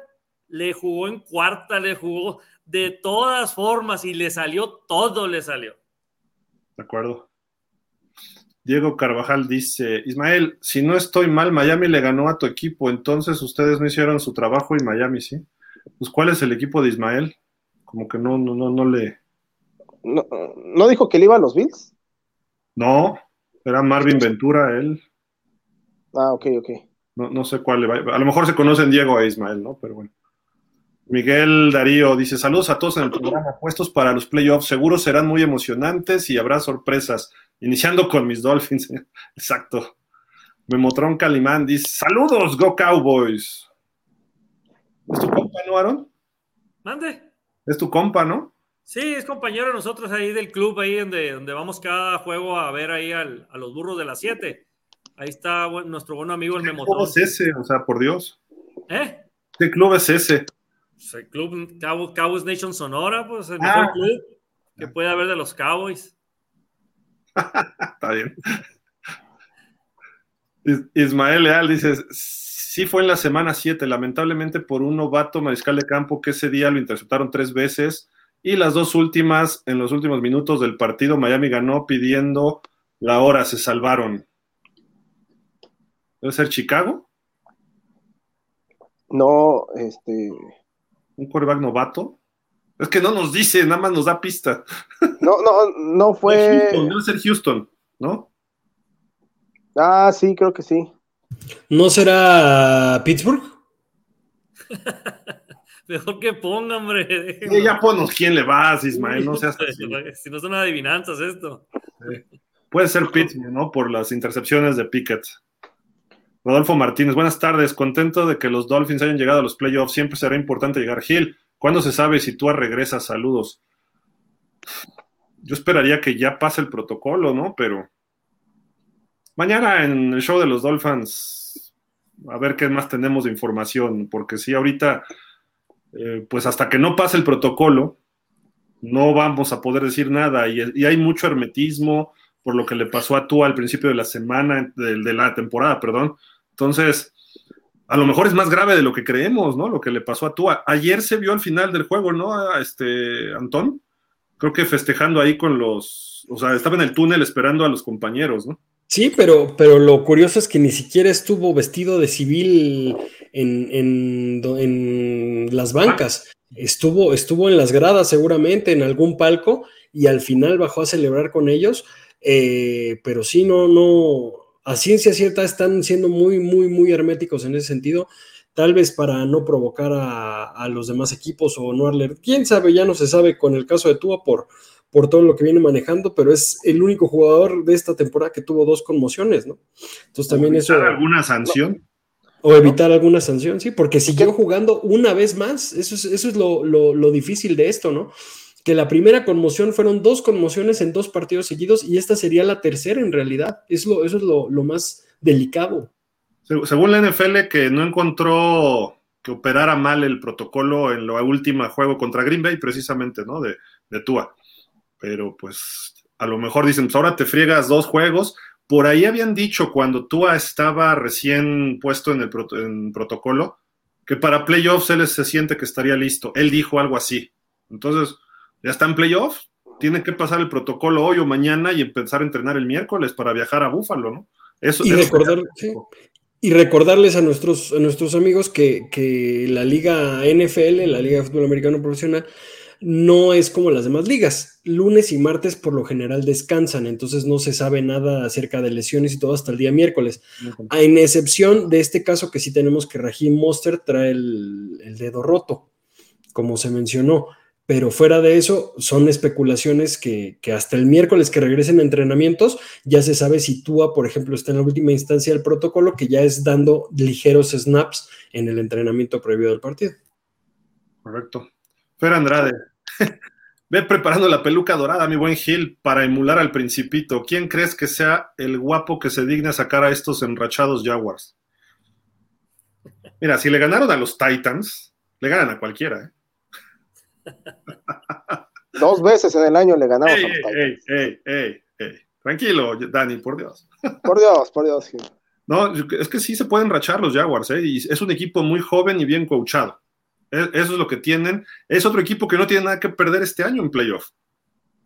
No, y, lo, que, y lo que te decía, o sea, eh, los Jaguars vienen jugando pues, prácticamente toda la, mitad de la temporada, desde la semana 9 vienen jugando prácticamente este partidos de playoffs para ellos, porque cualquier derrota los podía dejar fuera y al final de cuentas este terminaron terminaron muy bien la temporada y, bueno, si a eso le sumas que van a tener de su lado a un coach con mucha experiencia en este tipo de partidos, creo que ahí también puede estar la diferencia, ¿no? O sea, si bien los quarterbacks no tienen experiencia ninguno de los dos, pero del lado de los Jaguars está la experiencia del coach. Correcto. Pues bueno, si quieren amigos, por cierto, en Twitter está ya el Super Bowl Challenge que sale de la página del NFL, hicimos una liga, ahí les pusimos el, el, password, métanse ahí pues para ver qué opinan y a ver quién gana al final, es una quiniela ahí que estemos haciendo. Y con suerte, si se ponen guapos Dani y Aaron, a lo mejor les traen un regalito, un recuerdito de Phoenix para el que gane, pues le damos ahí pues aunque sea una plumita o un botón, ah, no es cierto, ya vemos qué, podríamos este, eh, ofrecerles al que gane ese, el Super Bowl Challenge. Ahí está la liga de, se llama pausa de los dos minutos playoff. Tienen que escoger los ganadores y el que más haga ahí, pues obviamente lo, eh, se lo lleva, ¿no? Entonces, pues, ahí está en Twitter, lo vamos a poner en Facebook también para que los que se conectan en Facebook ahí lo, lo puedan checar. En las páginas de pausa, ¿no? Obviamente. Rodolfo Martínez, los vaqueros sin actitud ni ganas de jugar. A ver hasta dónde les alcanza si siguen con esa manera de salir al campo. Pues a ver. ¿Aarón? No, pues yo sigo insistiendo en lo mismo. Yo creo que el juego de ayer no, no va a ser para nada lo mismo que en los playoffs contra Tampa. Yo creo que le bajaron el ritmo, se cuidaron, no querían una lesión importante. Era importante que jugaran los titulares para que no perdieran ritmo. ya tenían 10 días que no jugaban. Entonces, si no jugaban ayer, prácticamente iban a ser tres semanas eh, para, que no, para que volvieran a jugar los titulares. Entonces, para mí fue importante que, metan, que metieran a los titulares a los Cowboys. Que no jugaran al ritmo como debían de ser, también me parece lógico, pues, porque no, ya no se tenía nada que ganar ni que perder, pues. Entonces, los últimos dos juegos Dallas como que le valió gorro, ¿no? Siento yo ya sabían cómo estaba el asunto. Desde, que perdieron con Philly, ¿no? no, no le ganaron, le ganaron. ganaron, ganaron el 24. Pero después de ahí, esos últimos dos, yo tampoco ya no les vi caso, la verdad. De... Eh, en fin, esperemos que sea una forma de, darle descanso al jugador, pero sin que pierda ritmo. Y, y, no, y que no haya alguna lesión importante. Que hasta ahorita parece que así es, ¿no? Bueno, aunque Micah Parsons, ¿no? Parece que que salió, siguió tocadón, salió otra vez de la mano, ¿no? Donde estaba, traía el vendaje ahí, ¿no? Pero esperemos que no sea nada grave. Oh, ok. Ismael Leal dice, ¿qué equipo para ustedes va a ser el caballo negro en estos playoffs? Caballo negro, pues, mira, yo, yo creo que de la americana, pues podrían ser los Jaguars, el caballo negro. De la nacional. Tampa. No sé, a Tampa no, no, no lo veo tan. Pues, Podría ser veo, más, como veo, más, veo más como caballo negro a gigantes que a Tampa. Yo, yo, yo veo que podría ser la nacional Dallas, ¿eh? Es un buen equipo y entra como comodín, entonces eso como que le resta ciertos méritos. Su marca fue buena, pueden competir con buenos equipos, puede ser el caballo negro Dallas, ¿eh? Aunque si gana y gana Minnesota y San Francisco la primera ronda, le va a tocar luego, luego Filadelfia. Filadelfia. Y ahí hay problemas. El, americano, obviamente, Miami. Pu- Pudiera ser también los Chargers, ¿eh? Es un equipo que tiene mucho talento en todos lados. Entonces los Chargers, si, se, si le pegan a los, los Jaguars, se enrachan, normalmente es el equipo que más lata le da a Kansas City. Entonces, aguas, los Chargers pudieran ser ese caballito negro. Si me dices cuál, pues yo desearía que fuera Miami en la americana, pero creo que los Jaguars puede ser ese equipo. ¿eh? ¿Tú, tú, este Anton? Pues sí, de la, americana estoy de acuerdo con Dani, pueden ser los, los Jaguars o Miami, sin duda. Y de la nacional difiere un poco porque toda la temporada se ha dicho que los vikingos no merecían ese récord y a lo mejor los vikingos también pueden, aunque pasaron de primero y todo, pero se pueden colar porque tienen mucha suerte esos vikingos. ¿Eres tú, Ponce? No, ¿qué pasó? ¿Qué pasó? Rodrigo, pues siempre dice Yo que no hago, yo no hago trampas. Ok, ya. Perdón, Ponce, sé que nos estás viendo seguramente, pero bueno, ya. Fernando Andrade, si cae nieve en Búfalo será como una misión imposible ganar. Ojalá que esté más o menos como estuvo el clima el domingo. Ok, el de Miami Búfalo, ¿no? Supongo. Damián Lascano dice: Hola chicos, saludos para todos. Casa llena. Ayer el jugador de Packers empuja a una persona del staff de Detroit. Y mi pregunta: ¿y si esa persona es el médico? ¿Equipo, equipo deberían un buen castigo al jugador? Pues ya se Pues- lo dieron, ¿no? Lo expulsaron del partido. Sí, sí lo expulsaron. Pero bueno, ahora. hay expulsión, te cae una multa por default, ¿eh? Habrá que ver cuánto más. Sí, pero por ejemplo, ayer lo que decía Rich es que en el caso de Quay Walker no es la primera vez. También la temporada pasada este, se peleó con alguien del staff de los Bills. Y, pues, sí, este año. Ah, bueno, este año. Entonces, dices, ¿qué onda, no? O sea, eh, todavía fuera un rival que te empujó, este, o cosas así, lo entiendes, pero, pero con alguien del staff, yo también creo que ya internamente, eh, más allá de la multa que le caiga por parte de la liga, internamente también se deben empezar a preguntar qué tanto vale tener en el equipo a alguien así. Pues es, es que es novato y fue un pick de alto, ¿no? Primera ronda, creo. De Georgia, bien él, si no mal recuerdo. Es de Georgia, exactamente. Es un jugadorazo, pero sí de repente se le ha deschavetado un poco la o sea, los, los últimos, las últimas elecciones altas de Georgia han sido un fracaso en lo mental. Isaiah Simmons, todos ellos han traído broncas mentales, ¿eh?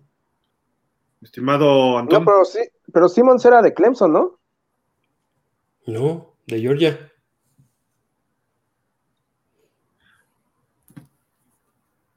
A ver, Bueno. vamos a ver. Antón, nos decías que ya te tienes que retirar, ¿verdad? Ya me tengo que retirar, pero fue un gusto estar aquí con ustedes. Sí, Simmons sí es el de los titanes, ¿no? El que cortaron los titanes. Isaiah Simmons, un tackle, Sí. ¿no? O guardia. Sí, correcto. Sí, era, era pareja de, de Salomon Kidney, de los Delfines. De hecho, Salomon Kidney llegó a, a los Delfines Ah, de e. Isaiah Simmons Ah, ya a Tennessee. Es de Clemson. ¿Clemson? ¿Es de Clemson? Ujú. A Isaiah está. Simmons. Se me, se me fue, Isaiah se me fue la Simmons. Juraba que era de Georgia, ¿eh? Tú Juraba le que era traes de mala fe a Georgia. Georgia, es lo que pasa. Sí, yo creo que sí, también es eso. También es eso. Pero porque ese que drafió, eh, lo drafió los Cardenales. Ajá. No, no, no. No, no, no. Ese es este. Ese no es Ah. Isaiah Simmons. Isaiah, yo, yo lo dije mal, no, no es él. No. Yo digo el de, el de los, un liniero de, los Tennessee, Titanes. ¿no? De los Titans. Exactamente. ¿Cómo se llama este cuate? ¿Cómo se llamaba? Ahorita les digo. Se apellidaba Simmons, pero que, que, incluso creo que iba con una pistola en un coche y por eso lo... Sí, súper loco, súper loco. Sí. Pero dices tú que es de Georgia. Sí, correcto. Tacle, tacle ofensivo. A ver, Simmons, Titans, Draft. A ver si nos da. Jeffrey Simmons, no, ese es otro, ¿no? Sí. ¿Es tacle, dices? Sí. Ya, ya hasta lo sacaron de la liga, ¿no? Sí, de hecho llegó a Miami y no jugó y lo sacaron. A Isaiah Wilson. Wilson, a Isaiah sí era. A Isaiah, Wilson. Ahí está la, la, bronca. Es correcto. Él era de Georgia y, y, era, y si esos de Georgia sí traen una mentalidad medio, medio, medio mal. Pero Y sí, no bueno, fue un gusto. Porque si no, así no se puede. Es correcto.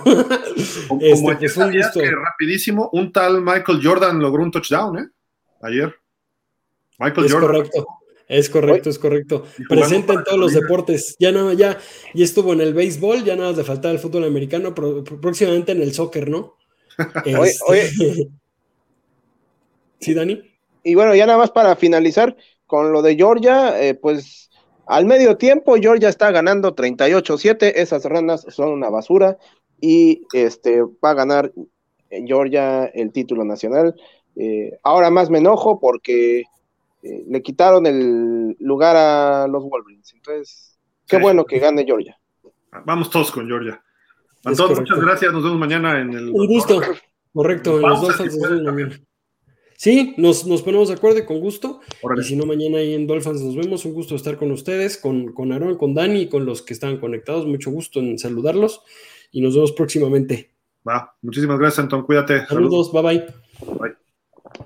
Fernando Andrade dice, claro que si no juega Tua, este partido contra Bills ya será porque no jugará más, por lo menos en esa temporada. Ojalá pueda obtener esa info de si entrenó con el primer equipo hoy o qué onda. Hoy, hoy no entrenan Fer, entrenan hasta el miércoles. Es miércoles, jueves y viernes por contrato colectivo de trabajo. Si juegan en jueves, se recorre nada más los entrenamientos, lunes, martes y miércoles, pero hoy, no entrenan. Sí pueden ir reportarse al campo, pero se meten a tina de hidromasaje, de hielos, terapias, etcétera. Eh, así fue como llegó Tua y que se dijo, me siento mal, tengo síntomas, y lo checaron un lunes y entró al protocolo después del juego de Packers. Entonces, Alex Sánchez dice, buenas tardes al panel, Pollard le van a pagar y Elliot se va. Yo pienso que, bueno, yo creo que te saliste en ese momento, tuviste problemas con internet, pero yo Ah. pienso que la lógica es que Elliot acepte un recorte de su sueldo para poderle pagar a Pollard. Y yo creo que lo va a aceptar porque ¿quién le va a pagar a Elliot en otra parte si no ha estado funcionando los últimos dos años a lo mejor, ¿no? Así lo veo yo. De acuerdo. Y es más joven Pollard, ¿no? Sí, es más joven. Drazen Spinochenko, buenas tardes, grupo. Se le complican bastante con Dakota. Si quieren hacer comparaciones, es un troncogil, es un car, es un primo Cousins. Ese es su calibre. No va a ganar el partido bueno, solo va a ganar puros partiditos y hasta ahí. Saludos.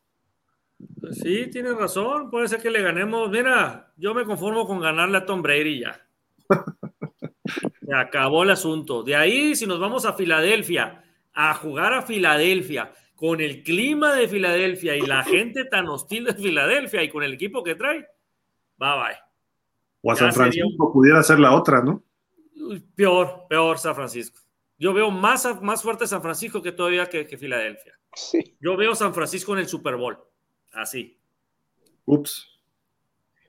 Alex Sánchez, por topes salariales el año preciso para dejar ir a Elliot. Y dice, y quiero Aaron Rodgers en Dallas, dice. Ok. Sí. Damián, caería bien, ¿eh? O sea, pero está McCarthy ahí hasta que no vea, tendría que ser uno o el otro. Así es. Damián Lascano, ayer Pats contra Bills, el juego 14 a 14 y Pats en la yarda 10 de Bills solo sacaron tres puntos. Una de las claves de su derrota sin quitarle mérito a los Bills con una ofensiva tan explosiva de Buffalo. Y además tuvieron dos devoluciones de kickoff hasta touchdown. O sea, quítale dos touchdowns por errores de cobertura o aciertos de devolución de los Bills. Y el partido estaba cerrado, ¿eh? La defensiva de, Belichick se puso al tiro, digamos. Ismael Leal dice, pregunta, si se van a tiempo extra los equipos, van a tener una oportunidad ambos equipos, creo sería lo más justo. O si un equipo anota, ahí termina el partido. Hubo cambio de regla, ¿no, Dani, este año? Sí, ya para este año, en, este, en playoffs, cada equipo va a tener una, una ofensiva. Este, así anote este touchdown el, equipo que recibe. Eh, obviamente, si hay una un intercambio de balón y ya el otro anota, pues sí, ahí sí ya se acaba el partido. Pero este, de entrada pueden anotar los dos, este, los dos en su primera serie ofensiva y ya en la tercera serie ofensiva, este, eh, conjunta, sí se acabaría el partido. Sí, ya la muerte súbita, digamos, ¿no? Otra vez. Pero si hay un touchdown defensivo, se acaba. O sea, la primera serie, nada más. Dice mm, acá. Damián Lascano, coreback de box, Sean King, malísimo, corría nada más. Otro Malik Willis. Sí, pero los llevó hasta una final de conferencia. Digo, era muy buena defensa, ¿no? La de los box en esas épocas. Saludos, Rec Doctor Kazuzu, el buen Rich. Ismael dice: No sé si en el deporte exista la justicia, y si fuera así, tendrían que ser las finales de conferencia Jefes contra Bills y Águilas contra San Francisco. Y estaría bien un Super Bowl Bills contra San Francisco. Exactamente lo que yo. A mí me gustaría así. Pero, ¿sabes qué? Incluso. Eh, yo no estaría tan seguro que fuera Jefes contra Bills. Tal vez pudo haber sido jefes contra Bengals, porque otra vez, si vamos al tema de la justicia, se debió haber reanudado el partido entre los Bengals y los, y los Bills, y lo iban ganando los Bengals. O, este, si ya no lo ibas a reanudar por temas de justicia, pues dale la victoria a Bengals y ellos iban ganando. Entonces ahí la final de conferencia hubiera cambiado, hubiera sido eh, jefes Bengals. Sí, correcto. Ese juego ojalá y se repita en playoff para saber qué pasa, ¿no? Entre Buffalo y Cincinnati, que son dos equipos muy buenos. Ahora, la justicia es el que gana los partidos, ¿no? De, hecho, ayer en la madrugada estábamos discutiendo, debatiendo, mejor dicho, Ernesto Roa, Jorge Ramírez, un servidor, de que dice, es que es injusto que pase Tampa con marca perdedora. Y tiene razón, eh, en el sentido de que no deberían pasar equipos con marca perdedora por ejemplo, dice, ¿sabes que eres campeón divisional con 8-9? Lo siento, el siguiente equipo, a ver cuál es el otro equipo de la conferencia. Yo, yo haría eso, lo que me refiero. ¿Cuál es el siguiente equipo de la conferencia que tenga marca ganadora? Pues Green Bay o Detroit, ¿no? Detroit sería ahorita. Detroit debería entrar en lugar de Tampa. Y no como campeón divisional, pero ya acomodas de acuerdo a las marcas, ¿no? Eh, y subes a Dallas, lo subirías a categoría de campeón divisional por ejemplo. O sea, aunque pasaran cuatro comodines y tres campeones, ahí se acomodaría así. Ahora, si eres campeón divisional con marca ganadora, adelante. Eso es lo que yo cambiaría. Porque decías que premias la mediocridad. Pues si Tampa Bay le pega a Dallas, le pega Tampa y le pega San Francisco, tú dime cuál mediocridad, ¿no? O sea, ganarle a esos tres equipos en playoff, si se diera el caso para los Bucaneros, ok, tuvo un año muy malo y errático y perdieron con Carolina y no sé qué. Sí, está bien, pero como sea, se metieron a playoff y en playoff le ganaron a los mejores.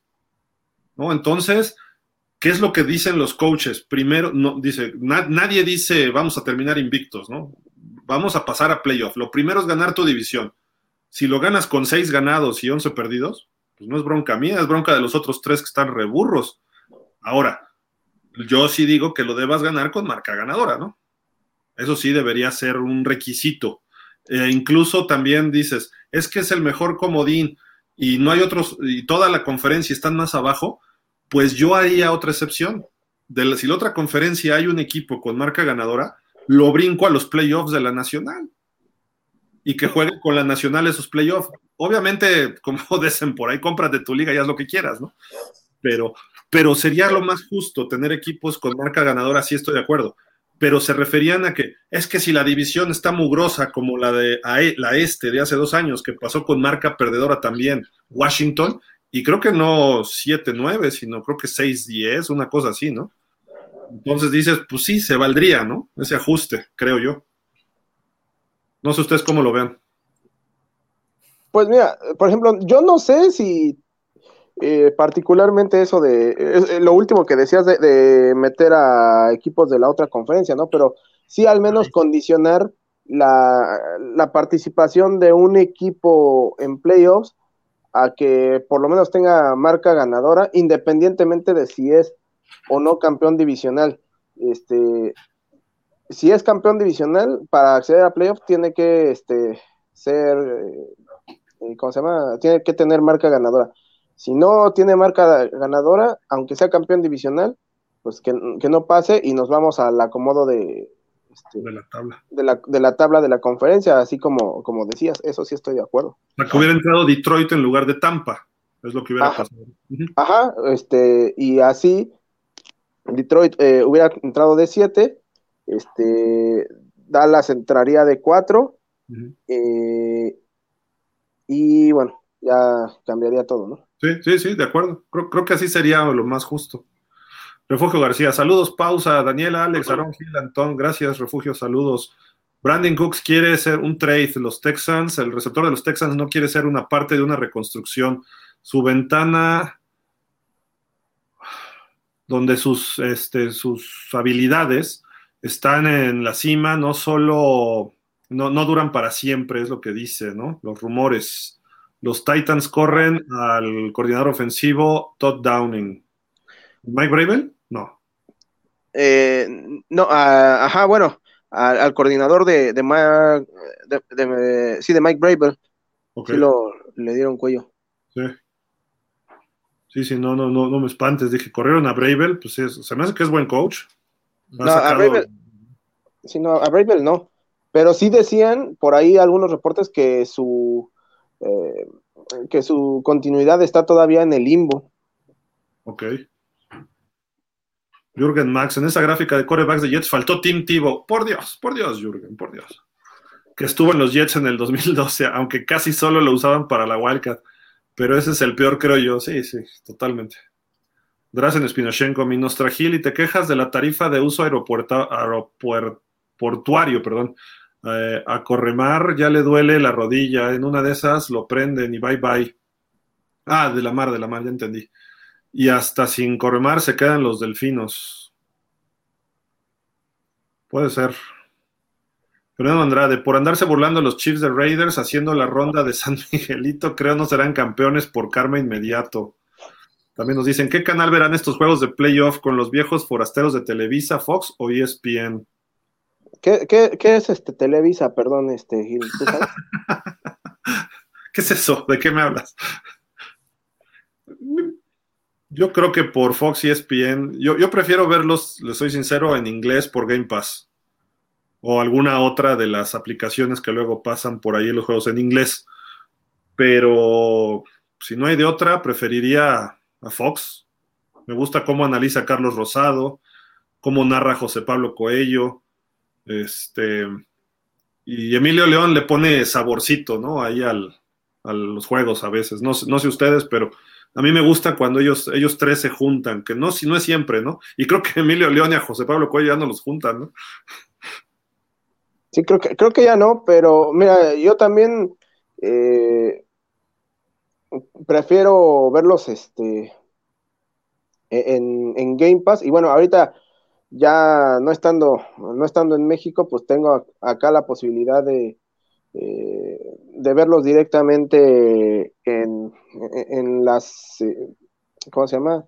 En las plataformas, digamos, oficiales, en, en NBC, en este ESPN en inglés, en CBS, en Fox en inglés, entonces sí, sí cambia y, y la verdad es que luego también se agradece porque no tienes que estar eh, soportando a luego algunos comentaristas en particular.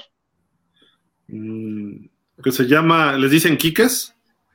Les dicen Quiques, este, ah, caray, ah, caray, ¿cuál será?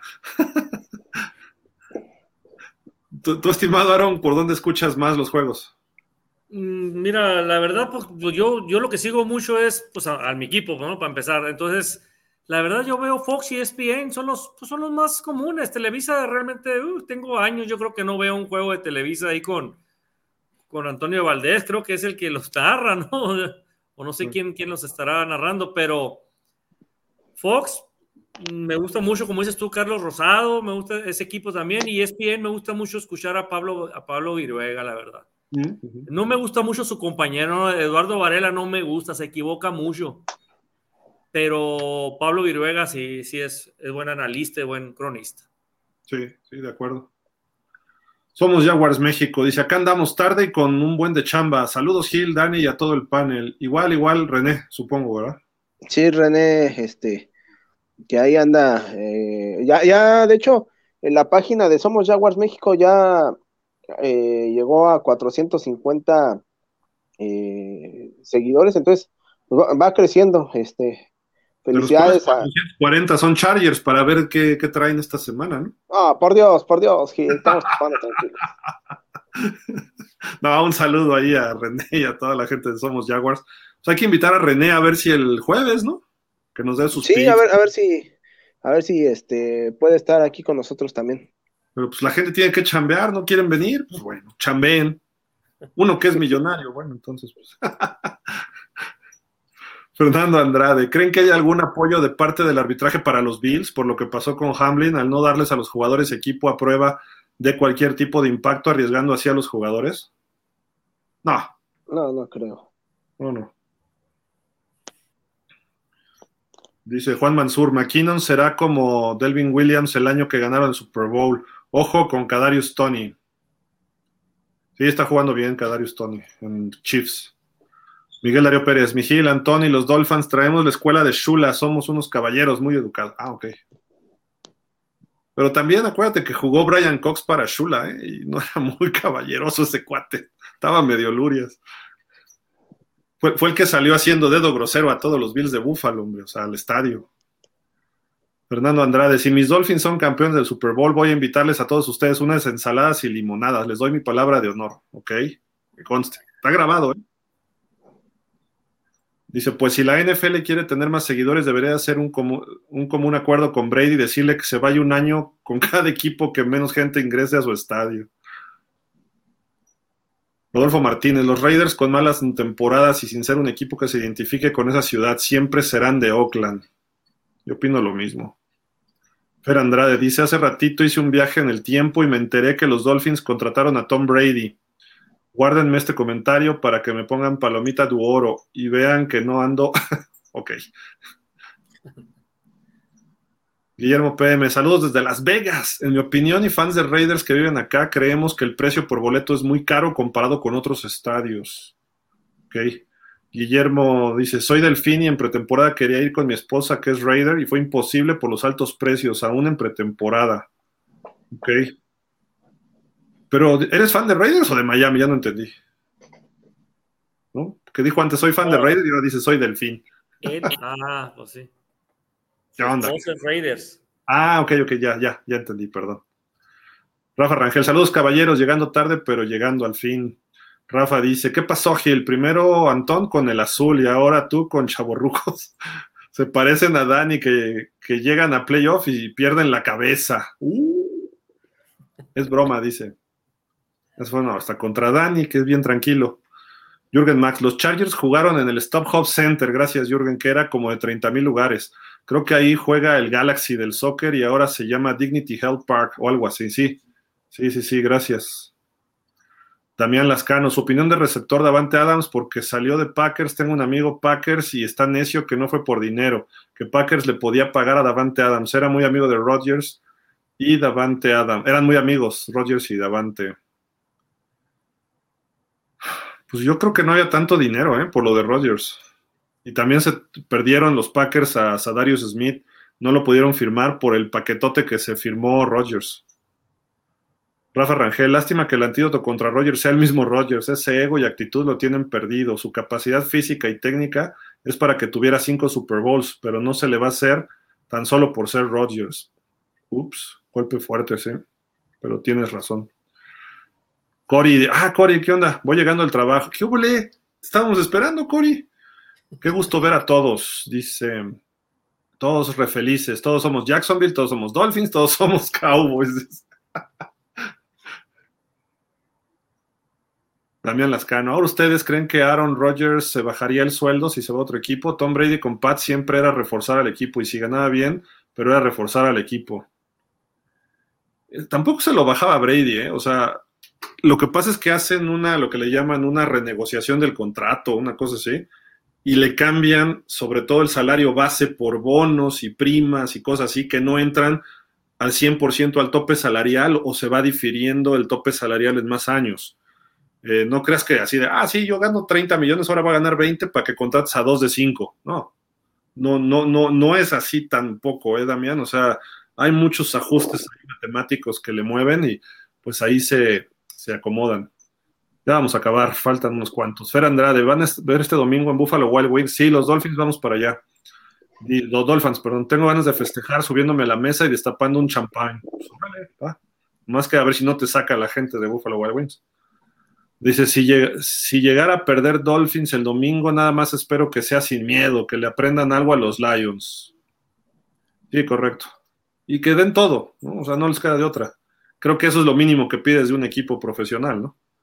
No como en el 99, que le tenieron la camita a Jimmy Johnson ante un buen equipo que nos pasó por encima. No quiero decir nombres porque luego Dani se infla así como que, uff, como pavo real. Yo no, dije, yo no dije nada, yo no he dicho nada. Es más, no he dicho marcadores, no he dicho nada. Ey, ya, ya, ya, ya, ya pasó, ya pasó. Gracias, Vidoshenko, Minostragil, Antón, Toño, hay que hacer que la iglesia delfina pare de sufrir y encomendarnos al santo patrono marino para que nos haga el milagrito. Ayer Marino se bajó al campo y estuvo, se, se, vio más involucrado con el equipo y eso creo que ayudó, por lo menos de suerte o algo. Fernando Andrade, muchos andan diciendo que los Steelers hubieran hecho mejor actuación contra Bills, pero pues Dolphins también aplastó a Browns, no sé de qué estén hablando si jugamos con el segundo y tercer coreback mucho tiempo. Fernando Andrade, le ganamos a Pittsburgh, así de que, pues, que se callen. Digo, perdón, que, que, ya no hablen, no tanto. Fernando Andrade, ahorita casi toda la raza que sigue la NFL siempre simpatía, simpatiza por Bills, porque está reciente el suceso de Hamlin, pero si lo de Tua hubiera sido más reciente, aún creo que cambiarían los papeles. Pues sí, todo el mundo andaba, ¿no? Con Tua, todos somos Tua. Y hasta Cory, ¿no? Tua My Love, y no sé qué tanto decía. Bueno, pero ya es que Cory siempre estuvo a su love, entonces. Pero después de que lo dejaron ahí noqueado. Antes ni siquiera sabía quién era Tua, Cory. Es más, ni los Dolphins sabíamos quién era Tua. ¿No? Bueno, yo nomás decía. Jürgen Max, con la victoria de Detroit terminaron con récord ganador 9-8, por lo que la última victoria de Miami a un equipo con récord ganador fue Detroit, allá por el lejano 30 de octubre. Ups. Esos datos no me gustan tanto, mi estimado Jürgen, pero bueno.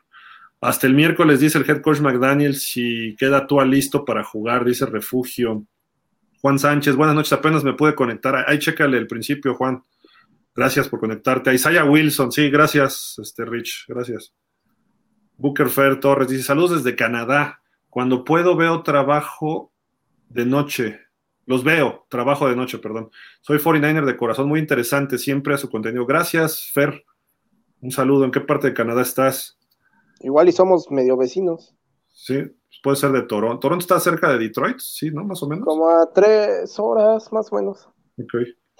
Ahí cruzando está Windsor, ¿no? Eh, está, creo que sí es, creo que sí es Windsor. Pero mm. sí, o sea, estamos. A, mí el, el, puente fronterizo me queda como a media hora de donde estoy. Dice Fer Andrade, yo voy a ver los partidos en Televisa porque no tengo sistema de cable y el Game Pass pues es en inglés y no lo domino mucho que digamos, ¿ok? Mira, no lo hacen mal ellos, ¿eh? No lo hacen mal Televisa, llevan muchos años, pero si quieres un mejor análisis, trata de buscarte Fox con Carlos Rosado y, Pablo Viruega. Creo que son los dos que mejor analizan el fútbol en las televisoras. Eh, antes lo hacía bien Raúl Alegre, pero ya no está y párale de contar, ya el play by play, digo, Toño de Valdés te puede narrar un juego de canicas y lo va a hacer muy atractivo y muy bien. Toño de Valdés sabe hacer eso y ese es su gran mérito. Y lo hace mucho mejor en béisbol, ¿eh? mis respetos para Toño de Valdés. Burak, pues tiene buena voz, se agarra es estadísticas, pero en Televisa no hay un analista que digas, este cuate analiza bien el juego. Ese, ese es el único problema. Por ahí lo hace Alex Centeno a veces bien y bastante bien, y lo hace Ramón Aranza también a veces. De hecho, ellos narraron ayer el partido junto con Pepe Segarra y este, pues Pepe Segarra estaba muy contentillo, todo el partidillo y el Pepillo, y al final. ¿Apagando el cuetón? Ah, no, ese es en béisbol, ¿no? Oye, descuelga un palomón por la pradera derecha, y al final, pues ganaron los Dolphins. Está bien. No, pero digo, es cuestión de gustos, ¿no? Obviamente. Refugio dice, Rappaport, los Panthers están ahora en el tablero, bueno, para el draft, ¿no? colocando una solicitud para hablar con el coach o coordinador ofensivo Shane Steichen de los Eagles. Según una fuente, su tercero, ¿eh? su tercero entre los Colts y los Texans. Ya no entendí eso, pero bueno. Ah, bueno, es que eh, creo que habían dicho que los Panthers eh, para buscar head coach estaban pretendiendo ya sea entre los candidatos al coordinador ofensivo de, los, de las Águilas, también otro era el coordinador defensivo eh, también de las Águilas, este, el coordinador ofensivo de, creo que de, no me acuerdo, de los Niners. Los Colts y los Texans también van a entrevistar a Steichen, o Station, o como se pronuncia. Ah, ok, Ya, ya, entendí, perdón. A, Dan Quinn y a, algún otro que no me acuerdo ahorita. A Dan Quinn lo anda buscando los Broncos, por ahí leí, ¿eh? Otra vez. Cory, yo solo diré Yoshito. Me tiraré lentamente. Tú siempre será Milo, ok. Está bien, está bien, Cory, está bien. Tiene, corazón de condominio, Cory. Quiere a Tua, pero Yoshito, ¿no? Por fin. O uno o el otro. De aquí al domingo decídete. Toma partido, porque si no, vas a quedar bailando como el perro de las dos tortas. ¿eh? Mariano, saludos desde Entre Ríos, Argentina. Órale, gracias, Mariano. Saludos hasta allá. Dice Cowboy Sonora. ¿Quiénes son Cowboy Sonora? Saludos amigos, Gil, Dani y Aaron, nos vemos el Super Bowl. Ojalá lleguen mis Cowboys, estaría genial. imagínate, cubriendo la semana del Super Bowl aquí en Phoenix y con mis Cowboys ahí. déjame te cuento, mi primer Super Bowl fue el Super Bowl 30 y fue el último campeonato de los Steelers ahí en Phoenix, solo que era el otro estadio, el... El, de Tempe. Ajá, el Sun Devil. El Sun Devil. Ahora es en el de Glendale, que es una maravilla ese estadio, ¿eh? Y ha ido dos veces ahí, es muy bonito el estadio. Gerardo Peña, mejor bájale el volumen, ok. Pero ¿a qué hablas? ¿A qué hablas, Jerry? No, de, los, de los, este, ¿cómo se llama? Juegos, ¿no? Que transmiten este, las televisoras, me imagino que. Ah, ok. Bueno, es, lo que hacemos, ¿no, este, Dani? Nosotros cuando abrimos links, pues si, si quieres, ponle el video en inglés le bajas el volumen y nosotros lo estamos este, comentando en vivo. Entonces, pues así le puedes hacer. Este, también era Fer Andrade, ¿no? Creo. Creo que sí. Dice Fer Andrade, ojalá que avancen Dallas, Dolphins y Jaguars para que sigamos en el camino rumbo al Super Domingo, si no estaremos todos apagados y medio obligados a seguir. Imagínate el lunes todos aquí así, bueno, Dallas hasta el martes, ¿no? Porque el lunes juega en la noche, todos así, el martes. No, estaría... Ya los playoffs del... Ah, no es cierto. Mariano dice, el conductor es parecido a Nicolas Cage. Te hablan, este, te hablan a ti, Dani. No, pues ahí sí, ahí sí no se puede, Gil. Guillermo P. me dice, sorry, no me expliqué bien, le voy a Miami, mi esposa No, sí, sí, ya, ya me acordé, Memo. Queríamos ir al partido de pretemporada Miami Raiders, imposible por el precio de Las Vegas. Gil, te conocimos en México en el partido de Bills Miami. Sí, sí, sí, me acuerdo, en Buffalo Wild Wings. Saludos desde Las Vegas, igual. Un abrazote por allá. El osito Teddy al rescate, dice Fer Andrade. Gerardo Peña. Ah, de Telerisa, dice, que ahí le bajen. Saludos amigos desde Puerto Vallarta, Jorge Arturo Sánchez. Ya acabamos, ya acabamos. Pues muchas gracias a, a ver, dice Cory. Si llega el Super Bowl Jaguars, Dolphins o Cowboys, me hago el tatuaje de pausa de los dos minutos. ¡Órale! Pero en la frente, como el que se puso Messi, ¿no? O o, aquí así en el antebrazo, pero así grandote para que se vea. Que se vea cuando salga a cuadro. Jorge Arturo Sánchez, pues no será final de conferencia, pero será un durísimo partido entre Dolphins y Bills. Sí, se van a dar hasta con la cubeta. Y Fer Torres dice, vivo al este de Montreal, Quebec.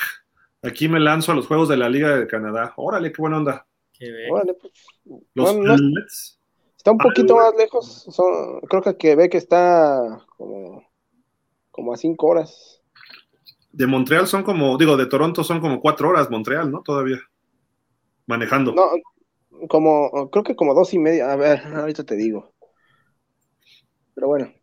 Pero bueno, ya, ya acabamos los comentarios. Aarón, ¿algo más para ya despedirnos?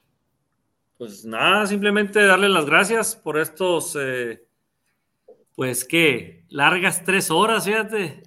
No me, había tocado, no me había tocado un programa contigo de tres horas. Bastante. No, no, dar- dar- darte las gracias y ya sabes, aquí estamos. Una pregunta. ¿Es queja o es sorpresa? No, no, no, se va muy rápido. La verdad, ahí platicando, ahí se va yendo, se va yendo el tiempo y cuando son cosas interesantes, pues, y ahorita pues viene lo mejor, viene lo mejor de la NFL, así que pues que no se pierdan ahí las transmisiones y pues invitarlos ahí a la gente el miércoles aquí en Cowboys Nation Sonora también en el programa que tenemos aquí de los Cowboys, eh, Cowboys Time, para pues para ver también, a ver, analizar ahí con nuestro buen amigo Luis Fernando Pérez, ¿no? Que está ya directamente con el equipo para, para analizar y ver qué es lo que puede pasar contra el equipo de Tom Brady, ¿no? Y los Bucaneros el lunes. Correcto. Es que cinco de Hermosillo, seis de la Ciudad de México, ¿verdad? El programa. Cinco de Hermosillo, seis de la Ciudad de México, exactamente. Todas las redes de Cowboys Nation. Sí, así es. Mira, ahorita ya estaba viendo en el mapa, de donde estoy yo a Montreal son este nueve horas. Nueve horas. Está lejos. Y de Toronto a, a Montreal sí son este cin- cinco horas y media. Cinco, ok. Tú te mandamos el helicóptero de pausa, no te preocupes. Ah, perfecto. Ya. Perfecto. Cuando vayas a visitar a, a nuestro amigo Fer. Pues bueno, este Dani, ¿algo más para despedirnos? Eh, no, pues nada más agradecerle a toda la gente que estuvo con nosotros. Y pues bueno, ya inició la segunda mitad del, del juego de Georgia. Y ya extendieron todavía más la ventaja a los Bulldogs. Pues esto solamente es cuestión de tiempo. Ahí por si se quieren dar una vuelta a ver el partido. Perfecto, pues ya acabamos. Aquí el gráfico que venimos haciendo toda la temporada, conforme se van eliminando, ahí ya nada más quedan 14, los que están en colorcito, los otros ya como que desaparecieron, se quedaron en sombra, más bien blanco, ¿no? Ahí en blanco, el camino al Super Bowl y bueno, ahí vamos a estar en pausa de los dos minutos, nuestros buenos amigos Dani y Aarón, para que ustedes estén eh, al pendiente de todo lo que ocurra desde Phoenix, Arizona, bueno, el Valle de Phoenix, porque el estadio es en Glendale, los vamos a, hospedar en Hermosillo a Dani y a Aarón, entonces van a ir diario cinco horas manejando, así de que, así de que pues bueno, eh, quedan siete en la americana, Buffalo, Miami, Baltimore, Cincinnati, Jaguars, Chiefs y Chargers, y siete en la nacional, Dallas, Gigantes y Filadelfia, por la- el norte Minnesota, el sur Tampa y en el oeste San Francisco y Seattle. Pues bueno, vámonos. Tuvimos casa llena, estuvo Alex Tobalín, que nos dio mucho gusto verlo, estuvo Rich, estuvo Antón, el buen Aarón desde Hermosillo, Dani allá en Michigan y su servidor acá en la Ciudad de México.